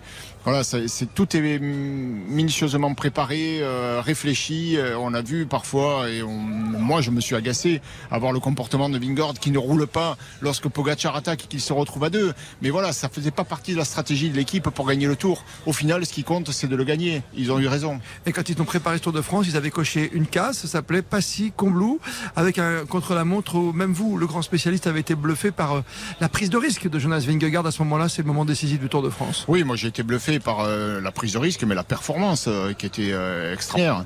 C'est vrai, il a roulé très fort sur le pas en montée. J'imaginais pas qu'on soit capable de faire plus de 40 km/h sur ce parcours-là. Il a réalisé cette performance et en une seule journée, en 22 km à peine, créer des écarts considérables, les mêmes que pouvait prendre Miguel Indurain à l'époque, il, y a, il y a 25 ans, euh, sur des distances de 60 km. Oui, parce qu'en plus, on était encore, encore sur la dualité qui était formidable après les Pyrénées. Et on se disait que le combat allait être merveilleux. On aurait même pu, sans les motos qui avaient bloqué euh, au sommet, juste avant de redescendre sur Morzine, évidemment, les coureurs, on aurait pu être à 2 secondes simplement. On est passé de 10 secondes à 7,38 parce que derrière, pour le col de la Lose, il y a eu le coup de massue. Effectivement. Après, c'est vrai que nous, on aurait aimé que le suspense dure jusqu'à la veille de l'arrivée, voire même sur les Champs-Élysées. Mais quand on se met à la place des coureurs et des équipes, plutôt on peut se mettre à l'abri d'un retour de l'adversaire, mieux c'est. Donc on ne pourra pas lui en vouloir d'avoir euh, ciblé cet objectif. Il avait visiblement minutieusement préparé. Il a été ce jour-là éblouissant et Pogacar, malgré la belle performance qu'il a réalisée, n'a rien pu faire contre la, la force de, ce coureur, la force individuelle pour le coup, parce que là, c'était pas l'équipe, c'était le ah bonhomme. Le bonhomme, 7 minutes 29 d'avance à Nicolas Georgerot au final. Et avec les, questions aussi, évidemment, euh, qui ont accompagné cette, euh, cette performance, les, les, doutes qu'il peut y avoir, euh, bah, c'est comme ça, le, leader du, Tour de France, quelqu'un qui domine, il y a toujours des, questions qui, l'accompagnent. Il, il, a répété à plusieurs reprises qu'il ne prenait rien, que même il ne prendrait rien, qu'il ne donnerait pas à sa fille. c'est comme des paroles assez fortes de la place de, de Jonas euh, Vingegaard euh, qui ne s'est pas énervé euh, devant devant ces questions mais évidemment. Alors que là on a le deuxième du général Tadej Pogacar. Et maillot blanc. retrouvé, pour la quatrième année d'affilée mais c'est fini hein. après il aura plus l'âge il sera plus maillot blanc. Oh ben, quand t'as 25 ans t'es trop vieux. Ça ça doit faire rire Laurent Jalabert. Maillot blanc encore une fois on rappelle quand même que il en a gagné deux de Tour de France mais il termine aussi deux fois deuxième déjà sur quatre années. C'est quand même assez extraordinaire et puis Pogacar c'est pas qu'un coureur de, de, grand tour c'est aussi un coureur qui enregistre complet coureur de classique euh, il gagne quand même la Flèche Wallonne cette année, l'Amstel Gold Race et, euh, et, le Tour des Flandres. Rien que ça. il a déjà gagné. Oui, il, il en a gagné des, des classiques euh, et des courses à étapes. donc, et en prime, il a déjà gagné deux Tours de France. Donc c'est un garçon qui reste jeune. Voilà, on le voit avec ses maillots blancs, moins de 25 ans encore. Donc il n'est pas encore au bout de son parcours. Ouais, c'est vrai qu'il nous a régalé. Comme aujourd'hui, ça a dû vous faire plaisir de le voir attaquer façon Bernardino, votre idole, sur la fin des champs. Moi, j'aime tous les coureurs et j'aime les particulièrement, plus particulièrement ceux qui passent à l'attaque, ceux qui nous donnent du plaisir, des émotions. Il en fait partie. Effectivement, j'étais content de le voir attaquer sur les champs, alors qu'il ne peut rien gagner de plus, euh, à part le respect encore davantage de, ceux qui aiment la course euh, avec l'engagement physique, comme il nous la livre. Avant le, coup d'envoi de, de, ce Tour de France, il, était, il en était à 14 victoires en 21 jours de course. Alors, euh, Vingegaard était un petit peu sur les mêmes standards, mais c'est quand même totalement prodigieux. C'est-à-dire qu'il y a eu cette période au printemps où quasiment il prenait le départ d'une course, on savait euh, qu'il allait gagner. cannibalisque. Mais Laurent l'a Laurent l'a rappelé, euh, gagner la Flèche Wallonne, gagner l'Amstel, gagner le Tour des Flandres, des, classiques qui ont des, de telles différences, c'est quand même incroyable incroyable. C'est vrai le parcours de Pogacar tout au long de cette saison. Pogacar qu'on retrouvera comme l'an prochain avec Vingegaard pour euh, une troisième victoire cette fois puisqu'ils sont à deux partout. Est 20h13. Le club Jalabert. Vos appels dans quelques instants, juste après la remise des prix 32 10 3 2 1 0. Et un maillot que vous avez porté jusqu'au bout, vous aussi, Laurent Jalabert.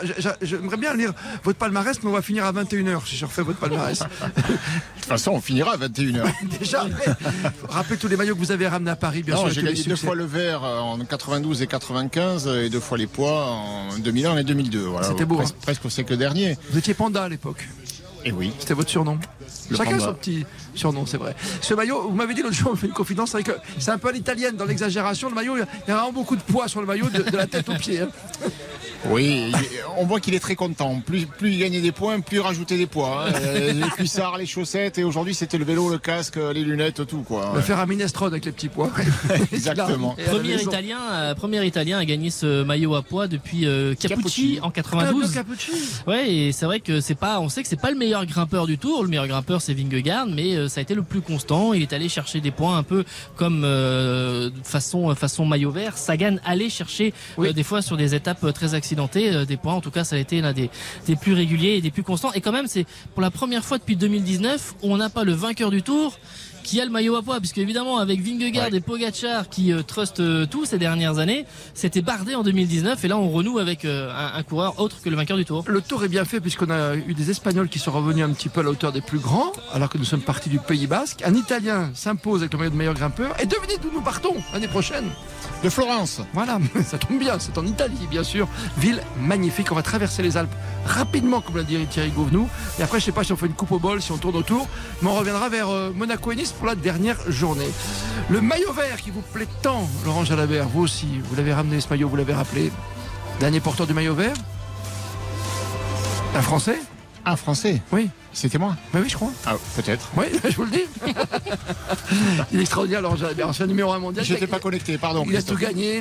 C'est le dernier vainqueur français d'un J'allais Paris c'est le- vainqueur actuel. J'allais Voilà. vous dire Philippe Sen. Mais c'est pas si loin. hein. C'était le début de ce siècle encore. hein. C'est vrai. Eh oui, oui, mais bon, 95 la dernière fois que j'ai porté le maillot vert, effectivement, et c'est euh, Philippe Sen, le, voilà, le, le garçon le plus percutant hein, dans les sprints, euh, avec une équipe dé- totalement dédiée 100% à son service pour les sprints, avec un lanceur comme Mathieu Van Der Poel.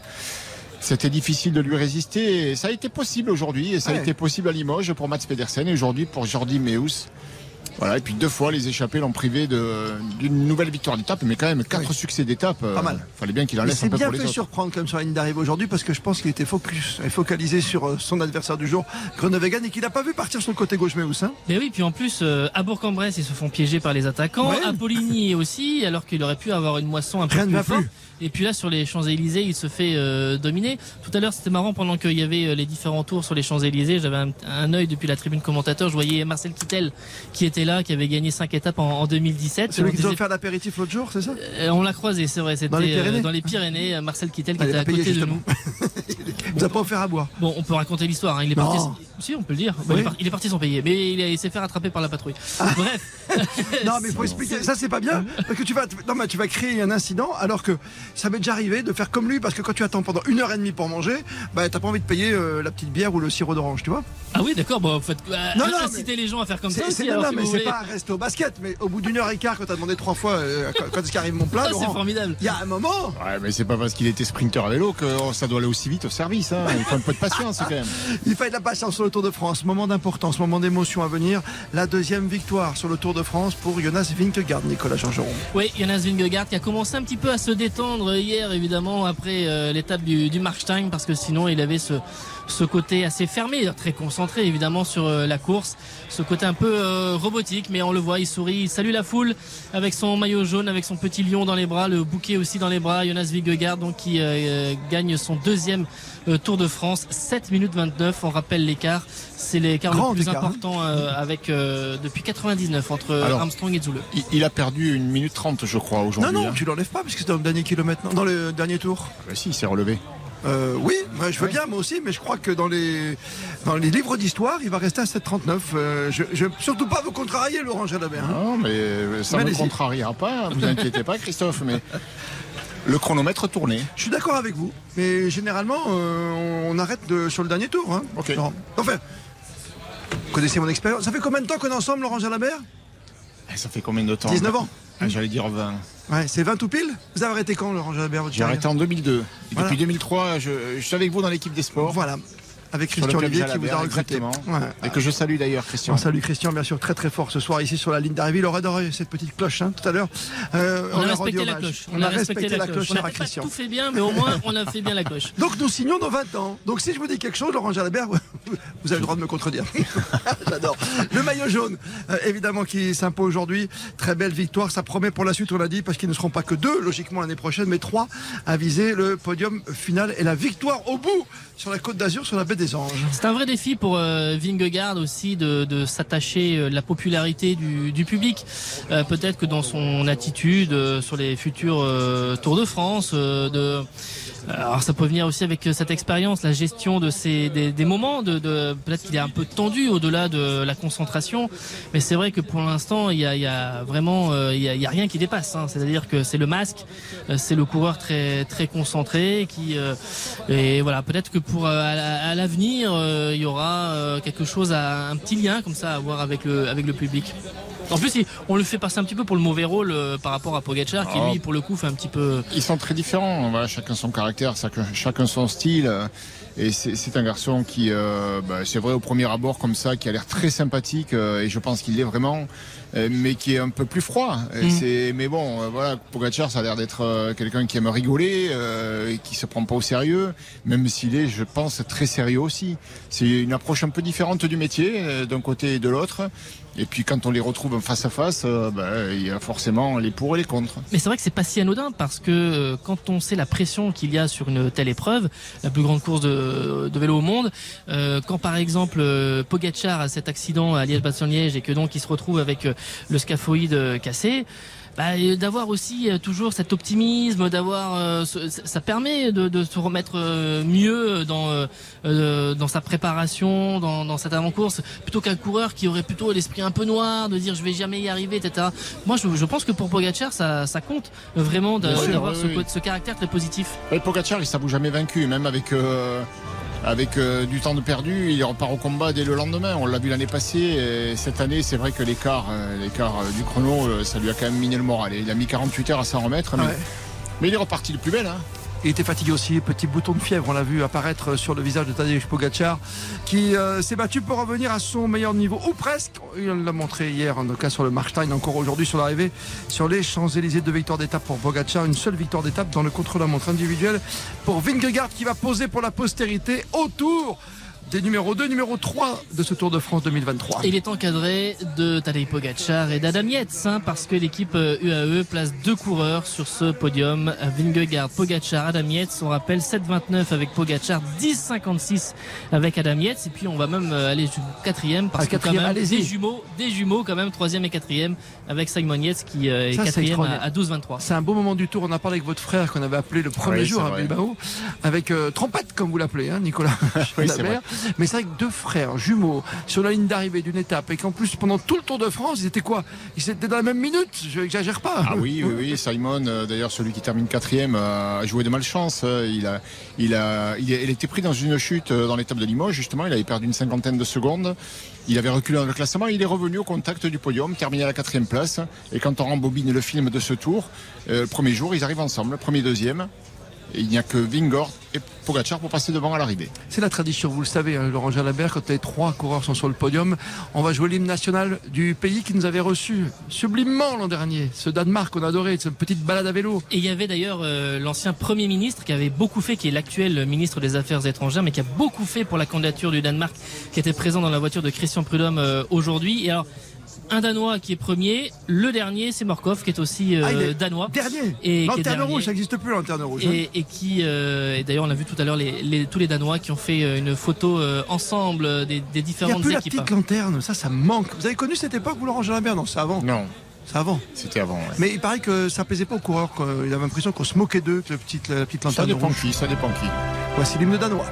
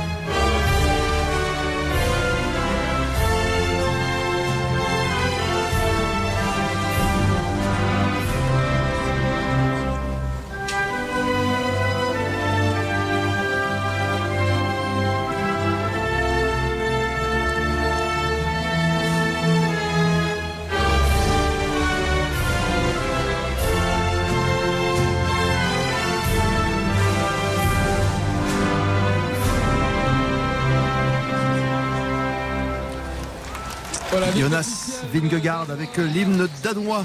Toujours un moment de solennité alors. Oui, oui, oui. Bah, j'imagine euh, à quel point ça peut être émouvant, hein, en tout cas, d'être sur le podium, vainqueur du tour.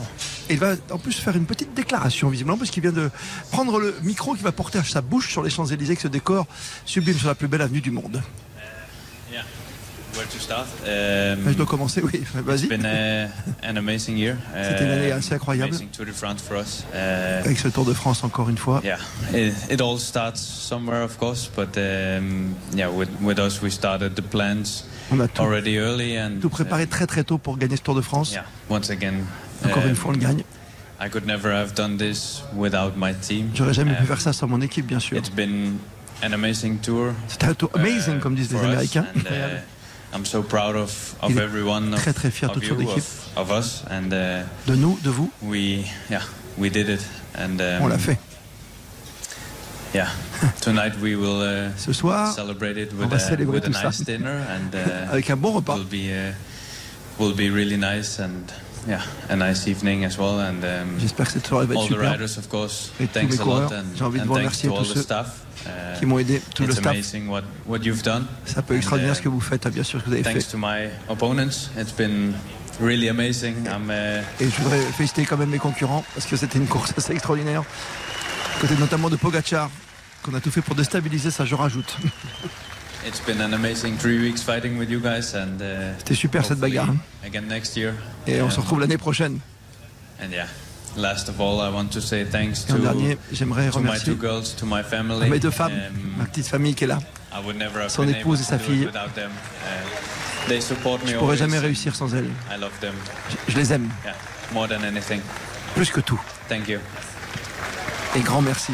Déclaration d'amour pour terminer, après avoir remercié tout son public. Oui, sans papier. Hein. Des fois, on a vu des coureurs dans le passé qui avaient euh, déjà euh, un petit peu préparé euh, quelque chose. Là, Vingegaard qui a improvisé vase de Sèvres à la main, donc pour ce, ce petit discours. Et euh, oui, oui, qui était discours tranquille. Ce soir, ils vont pouvoir manger, ce qui est bien parce que généralement, ils pèsent tous leurs aliments pendant tout le Tour de France. Oui, c'est vrai. Ils vont pouvoir se libérer. Le lui. restaurant est, est- était réservé depuis Ah, quelques jours. d'accord. Vous savez Non, je sais pas où, mais je sais qu'il est réservé depuis quelques jours. Ah, même pas, Bah, vous nous faites une petite l'écart, euh, invitation pour terminer sur RTL, vous le chef. bah, euh, Non, d'accord. Peut-être vous, mais Ça, pas ça va me manquer. Je pensais qu'on serait invité par la Jumbo ou par Nicolas Georgerot ce soir, Laurent Jalabert. Mais c'est vrai qu'il va pouvoir se libérer parce que pendant tout le tour, il y a une petite polémique euh, qui n'était même pas souriante un moment entre Marc Madio, le patron de la FDG, le patron de la Jumbo Bisma, qui dit voilà, moi j'ai vu des, coureurs, euh, même pendant la journée de repos, pour une petite boire de bière, un petit coup de bière, une petite goutte d'alcool. Euh, nous, c'est zéro alcool, on pèse tout, on change les matelas, on change la clim. Euh, c'est vrai qu'on a l'impression que c'est une équipe super professionnelle. Ça veut dire que nous, on sait pas faire? Ah, je sais pas qu'on sait pas, mais j'en sais rien en fait. Ça c'est leur salade à eux. hein. Le, manager de Jumbo s'attaque aux équipes françaises, il se débrouille avec. Je suis pas là pour jouer les arbitres à ce sujet, surtout qu'il faut être au quotidien aux côtés des coureurs et dans les équipes pour euh, pouvoir juger la différence. Ça, j'ai aucun avis sur le sujet. Je n'en sais rien. Mais ce qui est certain, c'est qu'à mon avis, ils ne feront, euh, ils ne laissent rien au hasard. Et pour avoir des collègues qui ont pu loger au même hôtel que les Jumbo, notamment le jour de repos, effectivement, ils ne, ils ne laissent rien au hasard. Ils pèsent les tranches de pain aussi au petit déjeuner le matin, quoi. Enfin, Pain complet, on l'imagine en plus. oui. euh, peu- probablement, le pain danois même, Non, je mais- dirais, tiens. Je, je n'en sais rien, mais euh, oui, enfin, de toute façon, pour être performant à ce niveau-là, euh, il faut rien laisser au hasard, ça coule de source. Après, se moquer de l'adversaire ou critiquer, bon, ça, c'est leur responsabilité, qui se débrouille avec. Qui se débrouille avec évidemment entre équipes bien sûr mais l'équipe la plus forte c'est la Jumbo Visma applaudissements de Christian Prudhomme le patron du Tour qu'on va retrouver l'an prochain en 2024 avec un Tour qui partira de Florence pour arriver à Nice dernière photo avec vous Nicolas Georgeron on va rappeler le podium et l'émotion euh, non feinte pour la famille un petit peu quand même pour les adversaires il est quand même un peu glacial ce garçon non? Oui, oui, c'est vrai que ça, euh, allez, ça manque un petit peu de relief. de vainqueur, ça mais ça bon. manque un petit peu de relief dans le dans, dans les propos, dans le discours. Certains ont profité des fois de, de ce petit moment-là pour faire passer des messages. Euh, Froome a eu des moments forts euh, par euh, a, eu des mots forts par moment euh, ces, dernières années. Bon, bref, mais voilà. En tout cas, lui, il est très heureux de retrouver sa, sa famille, d'en terminer. Il a fait le boulot. En fait, c'est ça. Il a il avait un boulot à faire. Il l'a très bien fait. Il remporte son deuxième Tour de France devant Tadej Pogacar et Adam. Euh, Damietz, donc euh, troisième ce tour devant son frère Simon Yates, les premiers Français. À leur place, Laurent Jalabert ou pas, est-ce qu'on aurait pu faire mieux pour Godu, Martin et Pinot qui termine 9, 10, 11 On peut toujours faire mieux, mais euh, je crois qu'ils ont fait surtout le maximum. Et c'est bien ça le plus important, que chacun ait donné le maximum de ce qu'il a en lui. Et, et dans les différentes interviews, on l'a entendu, euh, ils nous l'ont avoué. David Godu, qui était parti avec l'ambition légitime de, de viser un podium, lui qui avait terminé quatrième l'année passée, a fait le maximum. Il est tombé sur des coureurs euh, peut-être euh, plus en réussite, plus en forme, euh, mais visiblement sans aucun regret, parce qu'il ne pouvait pas faire mieux. Donc moi, je crois que on est, on est à la place qu'on doit être quand on termine un Tour de France. Si on n'a pas été victime de malchance, et visiblement c'est pas le cas. On peut pas dire qu'ils soient là parce qu'ils n'ont pas été chanceux. Donc voilà, ils ont fait leur course. Et finalement, euh, parfois ça se passe mieux, euh, parfois ça se passe comme ça. euh. Deux Français dans le bilan les n'est pas extraordinaire, mais Ouais. bon, il n'est pas non plus catastrophique. Deux Français dans les 10, quatre euh, dans les 20, c'est exactement ce que l'on a eu l'année dernière. Alors c'est vrai qu'on se dit, ça fait quand même trois ans d'affilée où on n'a qu'une seule victoire d'étape. Euh, il y avait eu à la Philippe à Landerneau en 2021, Laporte en dernier à, à Carcassonne, et puis donc là, victoire euh, l'a fait euh, sur ce Tour de France. Euh, mais il faut mettre tout en, parallèle et en perspective. Par exemple, en 2010, on a eu six victoires d'étape avec euh, les Veuclair, Chavanel, Fedrigo, etc. Mais quand on regarde à ce moment-là au général, le premier français, on l'a eu d'ailleurs au micro RTL tout à l'heure, c'était John Gadret, il avait fini 18e. Parce que ça correspondait aussi à, des, à un moment où on avait des coureurs qui étaient très bons euh, pour être baroudeurs, pour aller chasser des étapes. Aujourd'hui, depuis quelques années, bah maintenant une bonne dizaine d'années, on a aussi des, des coureurs qui sont là au général. Alors des fois ça sourit, des fois ça sourit pas. Après c'est vrai Nicolas, quand on fait la course pour le classement général, euh, tout au moins jusqu'à la moitié du tour, on y lâche énormément d'énergie, de force, on se bat avec les tout meilleurs du, top classement. Et, à ce moment-là, si le classement en général s'échappe, ça devient impossible de renverser la, vapeur et de dire maintenant je vais jouer les étapes. On peut toujours essayer, mais tu as lâché tellement de force dans la première moitié du tour que ben, tes qualités premières, celles qui auraient pu te permettre d'aller dans une échappée, qui t'auraient donné en plus la marge de manœuvre parce que tu n'es pas au général, donc tu es plus loin. Tu as dépensé moins de force et pour le coup tu as plus de marge de manœuvre, ben, tu l'as plus. Et pour le coup, ça rend la tâche très difficile. Et c'est vrai que bon, ce qu'on peut reprocher peut-être euh, entre 2022 et 2023 à David Godu, c'est qu'essentiellement sur le tour, il a subi. Euh, il n'a pas eu les capacités de pouvoir euh, sur une journée, euh, j'allais dire se, se, transcender, se sublimer, en tout cas de peser sur la course. Il a donné un petit peu cet effet-là euh, déjà l'an passé quand Pinot et, et Madouas l'avaient un petit peu sauvé sur quelques étapes. Et puis ben, cette année, c'est un petit peu la même chose. Dernière grande photo sur les Champs Élysées avant de retrouver les auditeurs. Gérard, David sont déjà là. Laurent Jalabert pour poser toutes vos questions. Des fidèles aussi euh, pendant cette émission, pendant trois semaines, tous les soirs, vous avez répondu en direct 18h30, 19h aux auditeurs d'RTL. Dernière photo, tous les maillots, on les rappelle Nicolas Jean-Jean. Avec le maillot jaune, Jonas Vingegaard, le maillot vert, Jasper Philipsen, Giulio Ciccone, le maillot à poids et Tadej Pogacar, le maillot blanc. On rappelle euh, quatre maillots blancs pour Tadej Pogacar. Ce sera le dernier. On, l'aura plus dans ce classement l'année prochaine. Mais quel combat Quel combat L'année prochaine, on va se régaler, Laurent Jalabert. Deux victoires pour Pogacar, deux victoires désormais pour Vingegaard et un troisième homme certainement l'an prochain, Remco Evenpool. Plus que jamais, vous êtes bien sur RTL, les 20h32. Posez toutes vos questions à Laurent Jalabert au 3210. Le club Jalabert sur RTL. Les auditeurs avec vous pour terminer ce club Jalabert en direct et en duplex des Champs-Élysées. Laurent, premier appel, c'est Gérard. Bonsoir à vous, Gérard. bonsoir, bonsoir Christophe, bonsoir Laurent. Bonsoir. Alors, euh, vous avez souligné cet après-midi, Laurent, euh, l'excellent travail des motos de la, de la garde républicaine. Je tiens également à les féliciter, mais je tiens aussi à féliciter tous les bénévoles euh, dans les carrefours qui font un travail remarquable.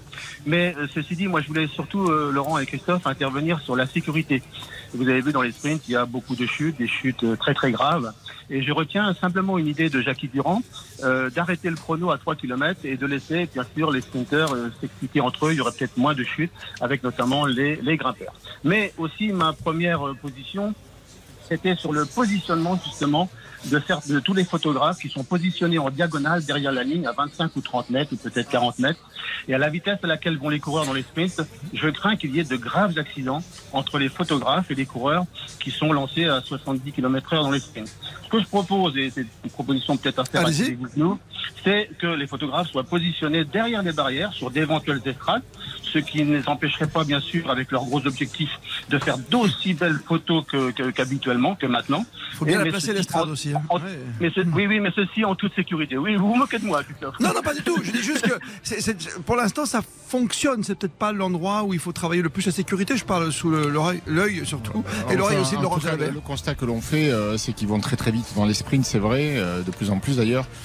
Euh, mais qu'il n'y a pas de chute après l'arrivée, hein, dû justement au positionnement des photographes auxquels vous faites référence. Je pense que c'est pas si mal organisé que ça me semble. Après, on peut toujours faire mieux, c'est vrai. Et, l'idée de, geler les temps aux trois bornes, ça viendra peut-être un jour, parce que on voit que quand même euh, les sprinteurs sont chahutés souvent par les garçons qui ont, qui ont peur de perdre du temps dans les derniers kilomètres et qui ne savent pas frotter, mais ils sont obligés de se tenir là, parce que sinon, ils vont perdre des précieuses secondes. Donc peut-être que pour pas perturber euh, les sprinteurs et leurs équipes dans l'approche du sprint et et rendre la course finalement moins dangereuse, peut-être qu'on en arrivera là. Comme l'a fait Jonas Vingegaard aujourd'hui. C'est exactement. Hein. et en, revanche, au niveau sécurité, on a beaucoup parlé des motos, du public est un petit peu différent, des publics qui prennent des selfies. On a parlé de Thierry Gouvenou dans RTL Midi il n'y a pas si longtemps, il y a 48 heures à peine. Euh, euh, j'ai remarqué hier, vous l'avez certainement bien remarqué, Laurent Jalabert, même dans le virage Pinot, comme le virage de l'Alpe d'Huez qui, qui, est plus chaotique, il y avait des cordes. Et visiblement, si déjà on arrive à respecter les cordes, on gagner en sécurité. Évidemment, évidemment. Les quelques incidents que nous avons connus en montagne, ils sont dus à, l'affluence importante de spectateurs et qui, euh, bien sûr, s'avancent les uns derrière les autres parce que tu veux voir ce qui arrive. Tu ne vois rien. Euh, les gens s'avancent, donc tout le monde s'avance. Il n'y a pas de barrière, il n'y a pas de corde. Donc euh, la chaussée est envahie et ça devient impossible pour pour les gens d'y voir correctement et pour les coureurs impossible d'évoluer en toute sécurité. Les coureurs, notamment les grands champions qui sont sur le podium encore, c'est la photo de famille pour toute la Jumbo Visma de Jonas Vingegaard. On va défiler sur les champs. Je pense qu'il y a une petite tradition qui, se respecte, qui se renouvelle de temps en temps. C'est qu'on fait un petit tour de vélo. Je ne sais pas que ce beau vélo jaune, si Vingegaard va rentrer jusqu'au bus avec, qui sait, Laurent Jalabert. On verra ça. Après Gérard sur le 32-10, voici David de Seychelles dans l'Aisne. Bonsoir à vous, David. Bonsoir. On vous écoute, David. Ah ben, écoutez, moi j'avais trois remarques euh, euh, sur, ce tour. Euh, ben, déjà, bravo à toute l'équipe de France Télévisions et d'RTL pour vous, montrer ce, Tour de France, cet événement. Merci. Non, mais c'est un réel plaisir parce que je, je, pense à des personnes qui ne peuvent plus ou voyager ou se déplacer. Donc euh, ils vivent le tour, ils vivent euh, le, Tour de France comme ça, des personnes en situation de handicap, des personnes âgées, des personnes malades, blessées, comme ça a été mon cas. Et de vivre ce, ce moment, c'est exceptionnel avec des Thomas, des Jaja qui nous expliquent la course, euh, des, des visites de, la France. Donc ça, c'était ma première remarque. La deuxième, parce que je devais passer hier, c'est par rapport à Thibaut Pinot qui a oh bah fait Profitons-en. Une étape exceptionnelle. Euh, vous avez aimé J'ai écouté hier des auditeurs qui disaient qu'il méritait de gagner l'étape. Euh, honnêtement, pour moi, j'étais dans mon salon, j'ai applaudi quand il est passé devant son virage, parce que pour moi, il a gagné son étape. Il a gagné, Laurent Jalabert, cette étape, on peut dire ça? Bah oui, parce que c'était, euh, je pense que c'était presque le, scénario idéal qu'il arrive à passer là devant les gens qui étaient qui étaient s'étaient organisés pour venir le le soutenir sur ce col qu'il connaît très bien euh, dans ce final d'étape, son dernier tour, et passer en tête à cet endroit-là. Oui, c'était une victoire quelque part, bien sûr. Et c'est peut-être ça aussi qui finalement lui fait perdre l'étape. Oui, il est parti trop tôt. parce que... Non, mais si, il est parti trop tôt pour bah, être dans son virage enfin, en tête. Il n'est pas parti trop tard en tout cas. Il est parti de bonne heure, c'est vrai. Après, euh, il n'a pas été en mesure de tenir parce que en fait, la montée qu'il réalise dans le petit ballon, elle est, sensationnelle. Il a été très très vite. Ah il a repris du temps au groupe maillot jaune et qui s'est affolé et qui a mis en route beaucoup plus fort ensuite. Et il n'a pas pu tenir ce rythme-là jusqu'au bout. Le seul problème, c'est quand le jaune et le blanc se mettent à rouler, Laurent, ah, on s'en aperçu. T'as ah, l'impression, ouais, c'est vrai. Vous l'avez senti aussi, David. Ça, a été très vite. Euh, voilà. Après. Euh, bon, on, le sait bien, hein, le, peloton peut laisser partir quelqu'un qui passe devant chez lui. Euh, ça, on ça se faisait avant, ça. Ça, quand il y avait des grands patrons comme Bernard Hinault, oui, oui. Voilà. Bon, Votre troisième réflexion, David, parce qu'on a, on a, beaucoup de monde sur le standard ce soir, vous ah, comprenez Pardon, alors ma, troisième réflexion, c'est par rapport à la, la, cadence de cette année. Vous voyez, moi, je. J'ai 46 ans, je suis le Tour de France depuis 40 ans, et quand j'étais gamin, je voyais des échappés partir et dans, dans, ce qui était entre les Alpes ou les Pyrénées, ou les Pyrénées et les Alpes, suivant le sens, on les laissait partir à 17, 23 minutes. Là, j'ai l'impression que cette année, ça n'a peut-être pas été le Tour de France le plus rapide, mais ils n'ont jamais, euh, les échappés n'ont jamais pris plus de 6 ou 7 minutes. Euh, y a, ça a toujours embrayé derrière. Et ça a été vraiment, euh, cette année, ça a été exceptionnel. Euh, franchement, Pour, euh, oui, c'est vrai, c'est vrai mais une rapidité, et encore aujourd'hui, je vois Pogacar qui, qui, arrive sur les champs, il prend 7 secondes, tout de suite, il y a quelqu'un qui vient derrière, et il va pas reprendre 7 minutes 30 sur les champs. Mais ça, ça, ça embraye tout de suite derrière. Et alors, est-ce que c'est la forme physique? Est-ce que c'est le matériel? Est-ce que c'est le besoin de spectacle? Mais j'ai l'impression que ça va de plus en plus vite. C'est pour, les gamins. Oui, oui, oui. Alors ce tour, il était très montagneux. Hein. Malgré cela, on est à une moyenne euh, de 41 km 500, hein, pour plus ou moins. Hein. J'ai pas le chiffre exact, mais on est dans ces proportions-là pour le vainqueur du tour. Donc c'est pour moi une moyenne très élevée compte tenu de toute la montagne qui a été gravie par les coureurs. Euh, mais effectivement, on ne laisse plus, on ne prend aucun risque. On ne laisse parce que je pense qu'on a il y a tellement d'enjeux, euh, il y a toujours eu ces enjeux, mais aujourd'hui peut-être encore davantage.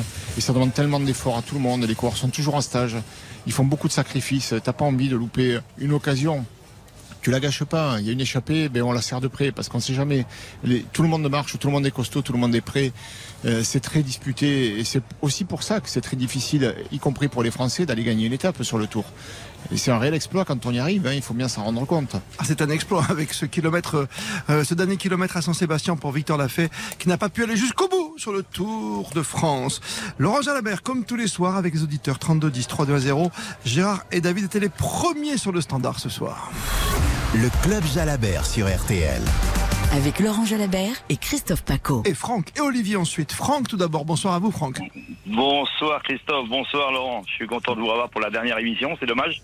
Voilà, ça a passé vite quand même. Non, on revient l'an prochain. Hein.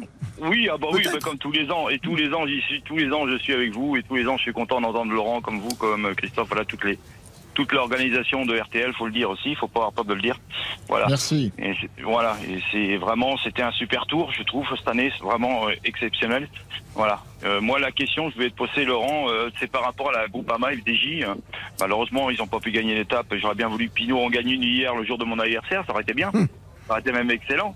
Mais voilà, est-ce qu'ils auraient, est-ce que pour toi, il aurait pas fallu mettre peut-être un sprinter dans la dans la Groupama FDJ pour essayer de gagner une étape Ou bon, après, voilà vis-à-vis de Godu et de Pinot et voilà et Badouas voilà euh, il, se concentrait je pense sur le sur le, classement en général mais est-ce qu'il aurait mieux fallu que mettre un sprinter dans la Groupama, peut-être pour essayer de gagner au moins bah, Écoutez, c'est vrai que ça a été euh, une grosse discussion. D'ailleurs, Madio s'était exprimé à ce sujet hier. Il ne regrette pas son choix du tout euh, d'avoir laissé Arnaud Desmar à la maison.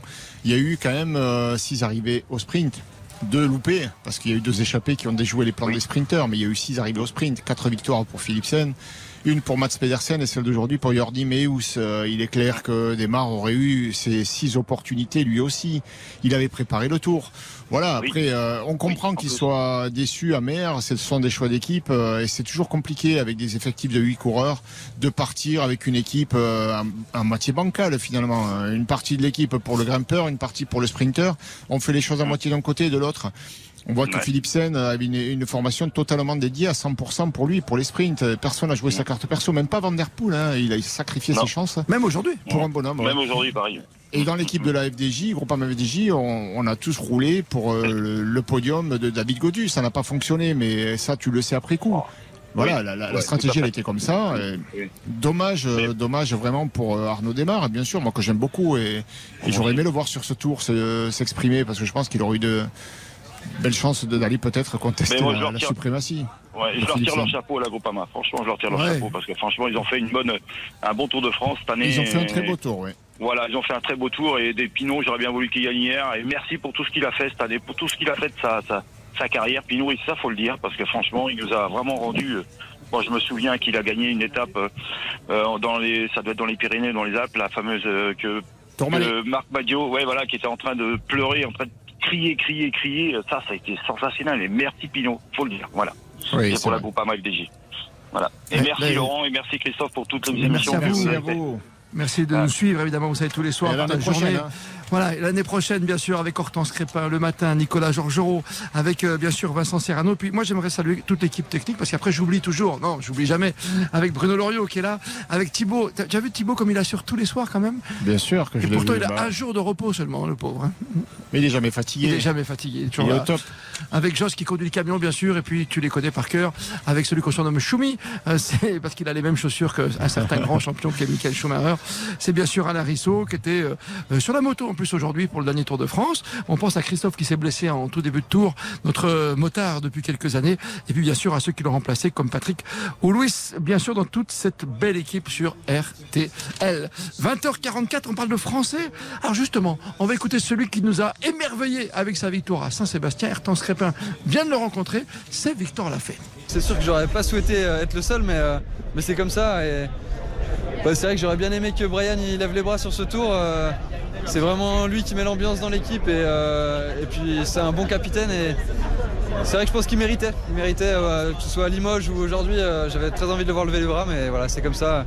Du coup, bah, je serais le seul Français à avoir levé les bras sur ce tour, mais à la limite, c'est cool. J'ai plein d'images, mais c'est vrai que dans les Alpes, le Grand Colombier ou tous les autres cols des Alpes, c'était incroyable le monde qu'il y avait, même au contre-la-montre c'était fou. Tous les gens, ils étaient là à m'applaudir, à m'appeler et à m'encourager. Et c'est vrai que même si je n'étais pas toujours dans les meilleurs moments, au final, ça fait tellement du bien que ça transcende. Et, ça, c'était vraiment quelque chose d'incroyable. Même sur les aires de départ, tout le monde voulait un autographe, un selfie, etc. Moi, je trouve ça cool. Bah, les gens, euh, voilà, ils sont, euh, déjà ils sont connaisseurs parce que au moins ils me reconnaissent et, euh, en plus bah, ils se déplacent exprès pour ça, donc j'ai envie de leur faire plaisir aussi. Ah, il était sympa. Et il était beau ce sourire, hein. l'artiste comme on l'a surnommé, Laurent ah, C'est un artiste, c'est un artiste. Hein. Il a réalisé une œuvre, son œuvre d'art. C'était à Saint-Sébastien, magnifique victoire de Victor Lafay. Victor Lafay, seule victoire française. N'oublie pas les victoires d'équipe quand même. Hein. La Cofidis comme un G2R Citroën avec un excellent Félix Gall. Bien sûr, Félix Gall qui apporte une victoire magnifique à cette équipe AG2R Citroën Team et une belle place de 8 au classement général et une deuxième victoire d'étape pour, pour Cofidis avec euh, un Basque puisque nous sommes partis du Pays Basque, ils étaient à l'honneur.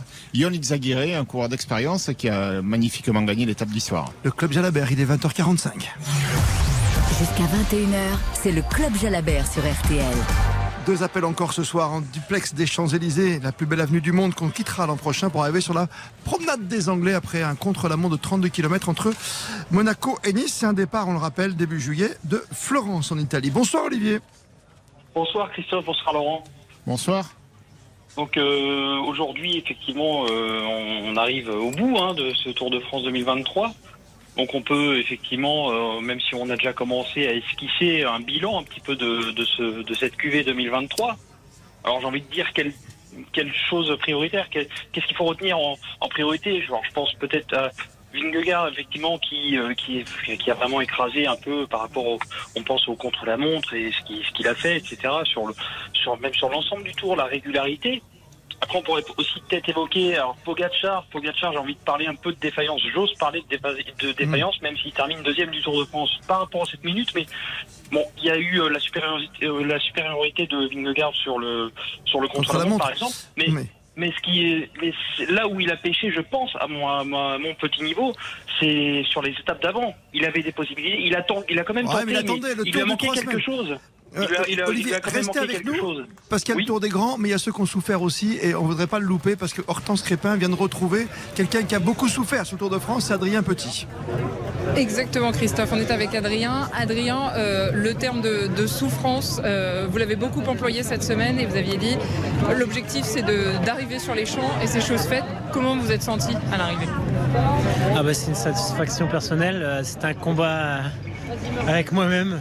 Voilà, pendant une semaine, euh, voilà, il n'y a jamais de bons moments pour, euh, pour chuter, mais euh, chuter juste avant la traversée des Alpes, ça a été horrible.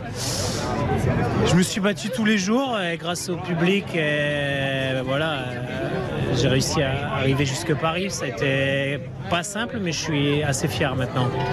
Et cette dernière semaine, c'est peut-être la plus dure que vous ayez jamais connue sur ce tour. Ah, sur tous mes tours, c'est sûr que cette, cette, dernière semaine, ça restera la plus dure de, tous les tours. Habituellement, je finis euh, fatigué, forcément, parce que je suis pas grimpeur et je finis forcément un grand tour fatigué. Mais là, euh, avec cette chute, je finis euh, épuisé et puis que ce soit physiquement mais mentalement aussi parce que voilà lâcher tous les jours le premier du peloton se battre pour aller arriver dans les délais mentalement c'est pas simple. On en parlait il y, a, quelques secondes, maintenant il va falloir retrouver la, transition vers la vie normale entre guillemets en Nord. Ouais c'est sûr, ça va faire du bien aussi, ça va faire du bien après, après un mois comme ça sous entre guillemets les feux des projecteurs et puis les encouragements, euh, les acclamations, le, la pitié parfois, parce que voilà, quand j'étais dans des états euh, vraiment terribles pour rallier l'arrivée, les encouragements, etc., ça va me faire du bien aussi de retrouver mon petit, euh, mon petit train-train quotidien et ma petite vie de famille. Qu'est-ce qu'Adrien Petit va faire demain matin? Bah, Demain matin, je serai encore sur Paris et j'aurai la gueule de bois. Merci beaucoup Adrien. Bah, c'est ça le Tour de France. On en reparlera avec Olivier dans un instant, Laurent Jalabert, mais c'est le Tour de France de ceux qui ont souffert aussi. Hein. Oui, bien sûr. Le Tour de France, c'est des belles histoires. C'est une aventure humaine. C'est euh, oui, c'est des souvenirs. Il n'y a pas que des bons. Hein. Il y a des moments très difficiles. Mais c'est une école euh, de courage, oui, parce qu'il faut se battre euh, tous les jours, que ce soit pour gagner ou pour finir. Euh, tous les coureurs sont des champions. Il n'y a pas de, petits coureurs, il n'y a que des champions sur le tour. Et pour répondre à Olivier, Pogacar aurait pu attaquer plus tôt, avant la troisième semaine? Pogacar, il a attaqué tous les jours. Moi, je pense qu'il a peut-être attaqué beaucoup parce qu'il sentait qu'il était à court de préparation. Il essayait de, saper le moral de son adversaire, peut-être. Mais il s'est avéré que ça n'a pas été suffisant. Il avait les nerfs solides, Vingord, parce qu'il fallait les avoir solides. Hein. Avec 10 secondes d'avance à peine au classement général, ça a duré une semaine comme ça avec un Pogacar qui te secoue le cocotier tous les jours, il fallait tenir bon. Dernier appel ce soir, merci à vous Olivier. Jean-Louis est avec nous pour conclure ce club Jalabert exceptionnel. Bonsoir Jean-Louis. Oui, bonsoir Laurent, bonsoir Christophe. Euh, oui, moi je trouve qu'on a eu, je ne sais pas si Laurent est d'accord avec moi, mais un, Tour de France d'un très très très très haut niveau, avec beaucoup de panache. Je me souviens Laurent qui affrontait le Glandon. Euh, euh, qui osait partir à, des, centaines de kilomètres de l'arrivée. L'année passée, il y a Wout van Aert qui l'a fait une fois à 170 kilomètres de l'arrivée. Alors, est-ce qu'il trouve pas, Laurent, qu'on est rentré dans des années de panache où on ose partir de très loin et, ce qui a fait que c'était des courses de côte qui ressemblent à des classiques flamandes euh, comme les, la dernière semaine quoi. Ah. Moi, je trouve qu'il y a eu de belles échappées, mais c'est vrai qu'on on a, on prend pas de risque, hein. on sert de près tout le monde et il faut être sacrément fort pour arriver à, tenir bon jusqu'au bout. Il y en a eu des courageux qui l'ont tenté, qui ont essayé d'attaquer de loin, mais jamais ils n'ont pu prendre beaucoup d'avance. Pas beaucoup d'échappés ont pu aller au bout. Et quand on regarde les, vainqueurs d'étape, c'est évidemment c'est que des grands coureurs, que des coureurs qui ont déjà beaucoup gagné. Et ceux qui n'ont pas encore euh, font pas encore partie de ces coureurs-là, ben c'est la révélation d'un grand talent aussi, comme Victor l'a fait cette année. Et le coureur belge, par exemple, Wout van Aert, qu'est-ce que tu en penses? Ah. Bah, lui, c'est un phénomène. C'est un garçon qui est extraordinaire. il est capable de faire euh, des choses que peu de coureurs ont été capables de faire dans une carrière. Être champion du monde de cyclocross, euh, gagner des classiques et, gagner des étapes sur le tour, euh, briller en montagne et sur tous les terrains, gagner un chrono, une course en ligne, un sprint. Ah. tu lui donnerais quel code 7 ou 8 sur 10 Oh, bah, je sais rien, moi j'y connais rien aux cotes, mais. Non, oui, non, mais plus près de 10. C'est une grosse cote en tout cas. Plus près de 10, plus près de 10. C'est un, phénomène. Pour les championnats du monde, bien sûr, qui arrivent. Oula, oui. Oula, oui. Maintenant que. Le bébé Oui, que bébé est arrivé, que tout s'est bien passé, je pense qu'il est, il est soulagé de ce côté-là. Il a quitté le tour un peu plus tôt que les copains il va pouvoir faire du jus, préparer son championnat du monde. Et euh, je pense que la Belgique vous sera encore à l'honneur. On vous retrouve sur le Tour de France féminin chez nos amis de France Télévisions. Laurent Jalabert, est-ce qu'on n'oublie pas qu'elle a commencé à Clermont-Ferrand aujourd'hui, hein, avec une victoire belge avec le Tekopeki qui a remporté cette euh, première étape. On va suivre ce Tour de France grâce à vous et nous aussi avec nos correspondants en région. Laurent, on était comblé, ravi de vous avoir. Merci. Et ce depuis 20 ans sur RTL. Merci pour ce club Jalabert. Vous connaissez la tradition. Pour terminer, on va envoyer ce qu'on appelle le ZAP qui est préparé par euh, Thibaut Renoir qui, s'est tout, bah, tout simplement focalisé pendant ces trois semaines sur tout ce qui a été bon ou moins bon sur le Tour de France pour euh, les coureurs. Avec euh, sur la moto Vincent Serrano avec Hortense Crépin, Nicolas Georgerot et vous, Laurent Jalabert, ces trois semaines sur RTL, c'était comme ça. RTL, Tour de France 2023. Le départ réel de cette première étape de la 110e édition du Tour de France. Entre Bilbao et Bilbao, il y a 176 coureurs au départ cette situation inédite, incroyable. Adam Yates écarte les bras avec euh, son frère jumeau Simon Yates qui finit une dizaine de mètres derrière. Yeah, I tried my best. I didn't know if I should work with him. I asked on the radio and he said, yeah, yeah, go for it. So. C'est particulier de courir avec son frère qui est Laurent Jalabert? Euh, Oui, oui, ça a toujours été un bon conseil pour moi. Ça n'a jamais été un adversaire, ça c'est sûr. Moi, j'ai été heureux de pouvoir courir euh, quelques années avec Nicolas. Est-ce qu'il va Oui Victoire française de victoire, la fée C'est un truc de fou, c'est vrai qu'hier j'étais un peu frustré à l'arrivée être concrétisé aujourd'hui dès la deuxième étape, c'est un truc de malade. Victor nous a fait vibrer et aujourd'hui, eh bien, il a mis la balle au fond. Ça, c'est beau. Oh là, ça, c'est magnifique. Avec Philipsen qui est fort et la victoire de Philipsen, sa troisième victoire sur le Tour de France. Yeah, I'm really happy uh, to get first over the line. Jay Inley qui relance, qui se met en danseuse, il lève les bras. Il a fait vraiment une course remarquable. Yeah, I have no words. really have no words le succès, la dixième victoire d'étape sur le Tour de France de Tadej Pogacar. Yeah, I feel uh, a little bit relieved. Yeah, I feel uh, much better now. Cette chute qui condamne à l'abandon Marc Cavendish. Quel dommage, c'est vrai. Cavendish qui était sur ce Tour de France euh, en quête d'un 35e succès pour être le recordman de victoire absolue. Une clavicule qui lâche et Cavendish qui quitte le Tour de France sans même avoir pu accomplir son rêve. Alors partir comme ça sur une chute euh, en étant blessé, enfin c'est vraiment désolant pour lui. C'est impressionnant comment ces 9 jours ont été vraiment difficiles avec un duel d'entrée de jeu entre les, deux leaders. Ça roule très vite euh, tous les jours. Et j'ai envie de dire que la troisième semaine est encore la plus difficile avec les Alpes. Ça promet. Marion Rousse, c'est la plus douce de Nice à être tard. Bilbao qui va faire la différence dans cette dixième étape entre Vulcania et Histoire, la victoire d'étape Pelio Bilbao. Special one pour Gino. C'est spécial pour Gino. C'est la seule raison pour laquelle je me suis préparé depuis 15 jours. Première victoire euh, sur le tour depuis 13 ans en tant que professionnel, c'est un moment très spécial pour moi. Plus le temps passe sur ce tour exceptionnel, plus on a le sentiment que le tour va peut-être se jouer sur le contre-la-montre. C'est génial de, voir ça. Bon, je pense qu'il y a le respect de l'un et de l'autre. On, a, j'espère, un superbe tour.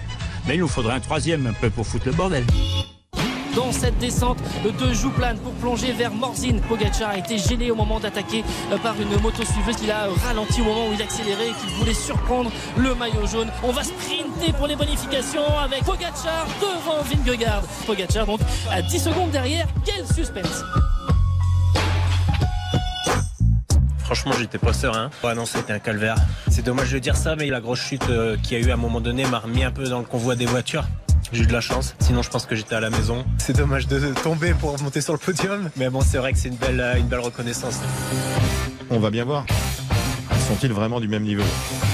C'est un combat de boxe qui a déjà eu plusieurs reprises. Je ne sais pas si ça va se finir au point ou bien s'il y aura un chaos. On en saura un peu plus, ou parce que ce sera le statu quo, ou parce que contrairement à ce qu'on voit jusque-là, bah, il y en a un qui est plus fort que l'autre. Jonas Vingegaard qui a gagné ce contre-la-montre à Combloux en 32 minutes et 36 secondes. Et Tadej Pogacar a fini 1 minute 38 derrière lui. Cela veut dire qu'au général, Tadej Pogacar se retrouve à 48 de Jonas Vingegaard. Oui, je suis vraiment très très content avec la victoire d'aujourd'hui et j'en suis très fier.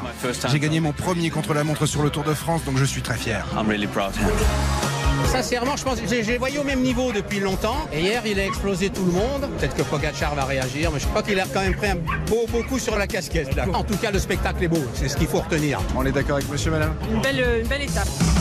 Félix Gall, l'Autrichien qui peut lever le doigt, il embrasse son maillot, victoire d'étape. C'est incroyable cette étape. Vingegaard euh, qui euh, fait ses derniers efforts, c'est dur, hein, il s'est pas mis en danseuse. Moi, de 10 secondes de retard à 7 minutes 35. Comment Pogacar en est-il arrivé là? On peut se dire que Pogacar a quand même connu une fracture au mois d'avril.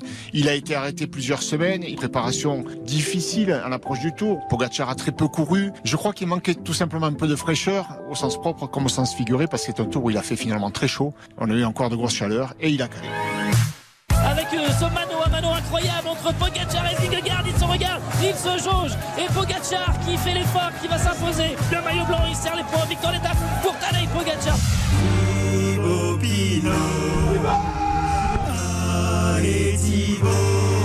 Ouais, c'était une riche journée, une belle journée.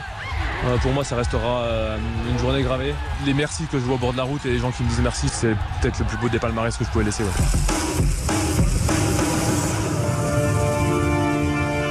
We're winning it for the second time now, and uh, it's really amazing. And uh, today, with all the spectators, all the Danish people here, was really amazing. And uh, I have to say thanks to not only my team and my family, but also to the whole of Denmark. Les mots d'un double vainqueur de Tour de France, Nicolas Georgerot, avec Sonas Vingegaard qui félicite évidemment tous ses coéquipiers et il pense très très fort aussi à sa famille. Oui, avec euh, ce travail donc euh, fini, bien fait de la part de Jonas Vingegaard qui remporte donc sa deuxième euh, grande boucle. Ce qui est formidable quand même, c'est qu'il succède donc à Tadej Pogacar qui avait terminé deux fois vainqueur et qui termine deux fois deuxième. Ça c'est formidable. Ils sont à égalité quasiment sur toutes les lignes maintenant entre Vingegaard et Pogacar. Jordi Meus a gagné aujourd'hui sur les champs. Il est fort, hein Devant Philipsen et Groenewegen. Vous oui, pas qu'il est costaud Oui, il est Maus, j'ai bien, compris votre, votre blague. Meus devant Philipsen et Groenewegen pour l'étape. Et hein. Vingegaard qui termine donc avec 7 minutes et 29 secondes d'avance sur Pogacar à la miette, troisième à 10,56. 6. Et son frère, Simon Inès, parce que moi j'aime les belles histoires avec le frère jumeau qui termine quatrième devant Rodriguez, Bilbao, Inley et Félix Gall, l'Autrichien. N'oublions pas les Français, on les retrouve cette année en 9e, 10e et 11e position, Nicolas. Un tir groupé, David Godu de 9e, Guillaume Martin 10e, Thibaut Pinot 11e. Et puis on a même quatre Français dans les 20 avec Valentin Madoise qui est pile poil à la 20e place. Merci à notre rédaction de nous faire confiance, à nos directeurs bien sûr, euh, pendant ces trois semaines de tour. Merci à toi Nicolas Georgerot. Et merci à toi Christophe. On te retrouve très très vite avec Hortense Crépin, avec son tour le matin. Évidemment les interviews comme ce soir au pied du camion, encore sur la moto, avec euh, Vincent Serrano. Et je rappelle que grâce à nos amis d'équipe Broadcast, hein, la moto est remontée à Paris, celle que nous avions fait tomber sur les routes espagnoles sur le Pays Basque. Et petite pensée pour Bruno Lérin qui, qui conduisait le camion l'an dernier et qui nous écoute euh, ce soir, bien sûr, sur RTL. Merci à tous de nous avoir suivis. RTL, le Club Jalabert.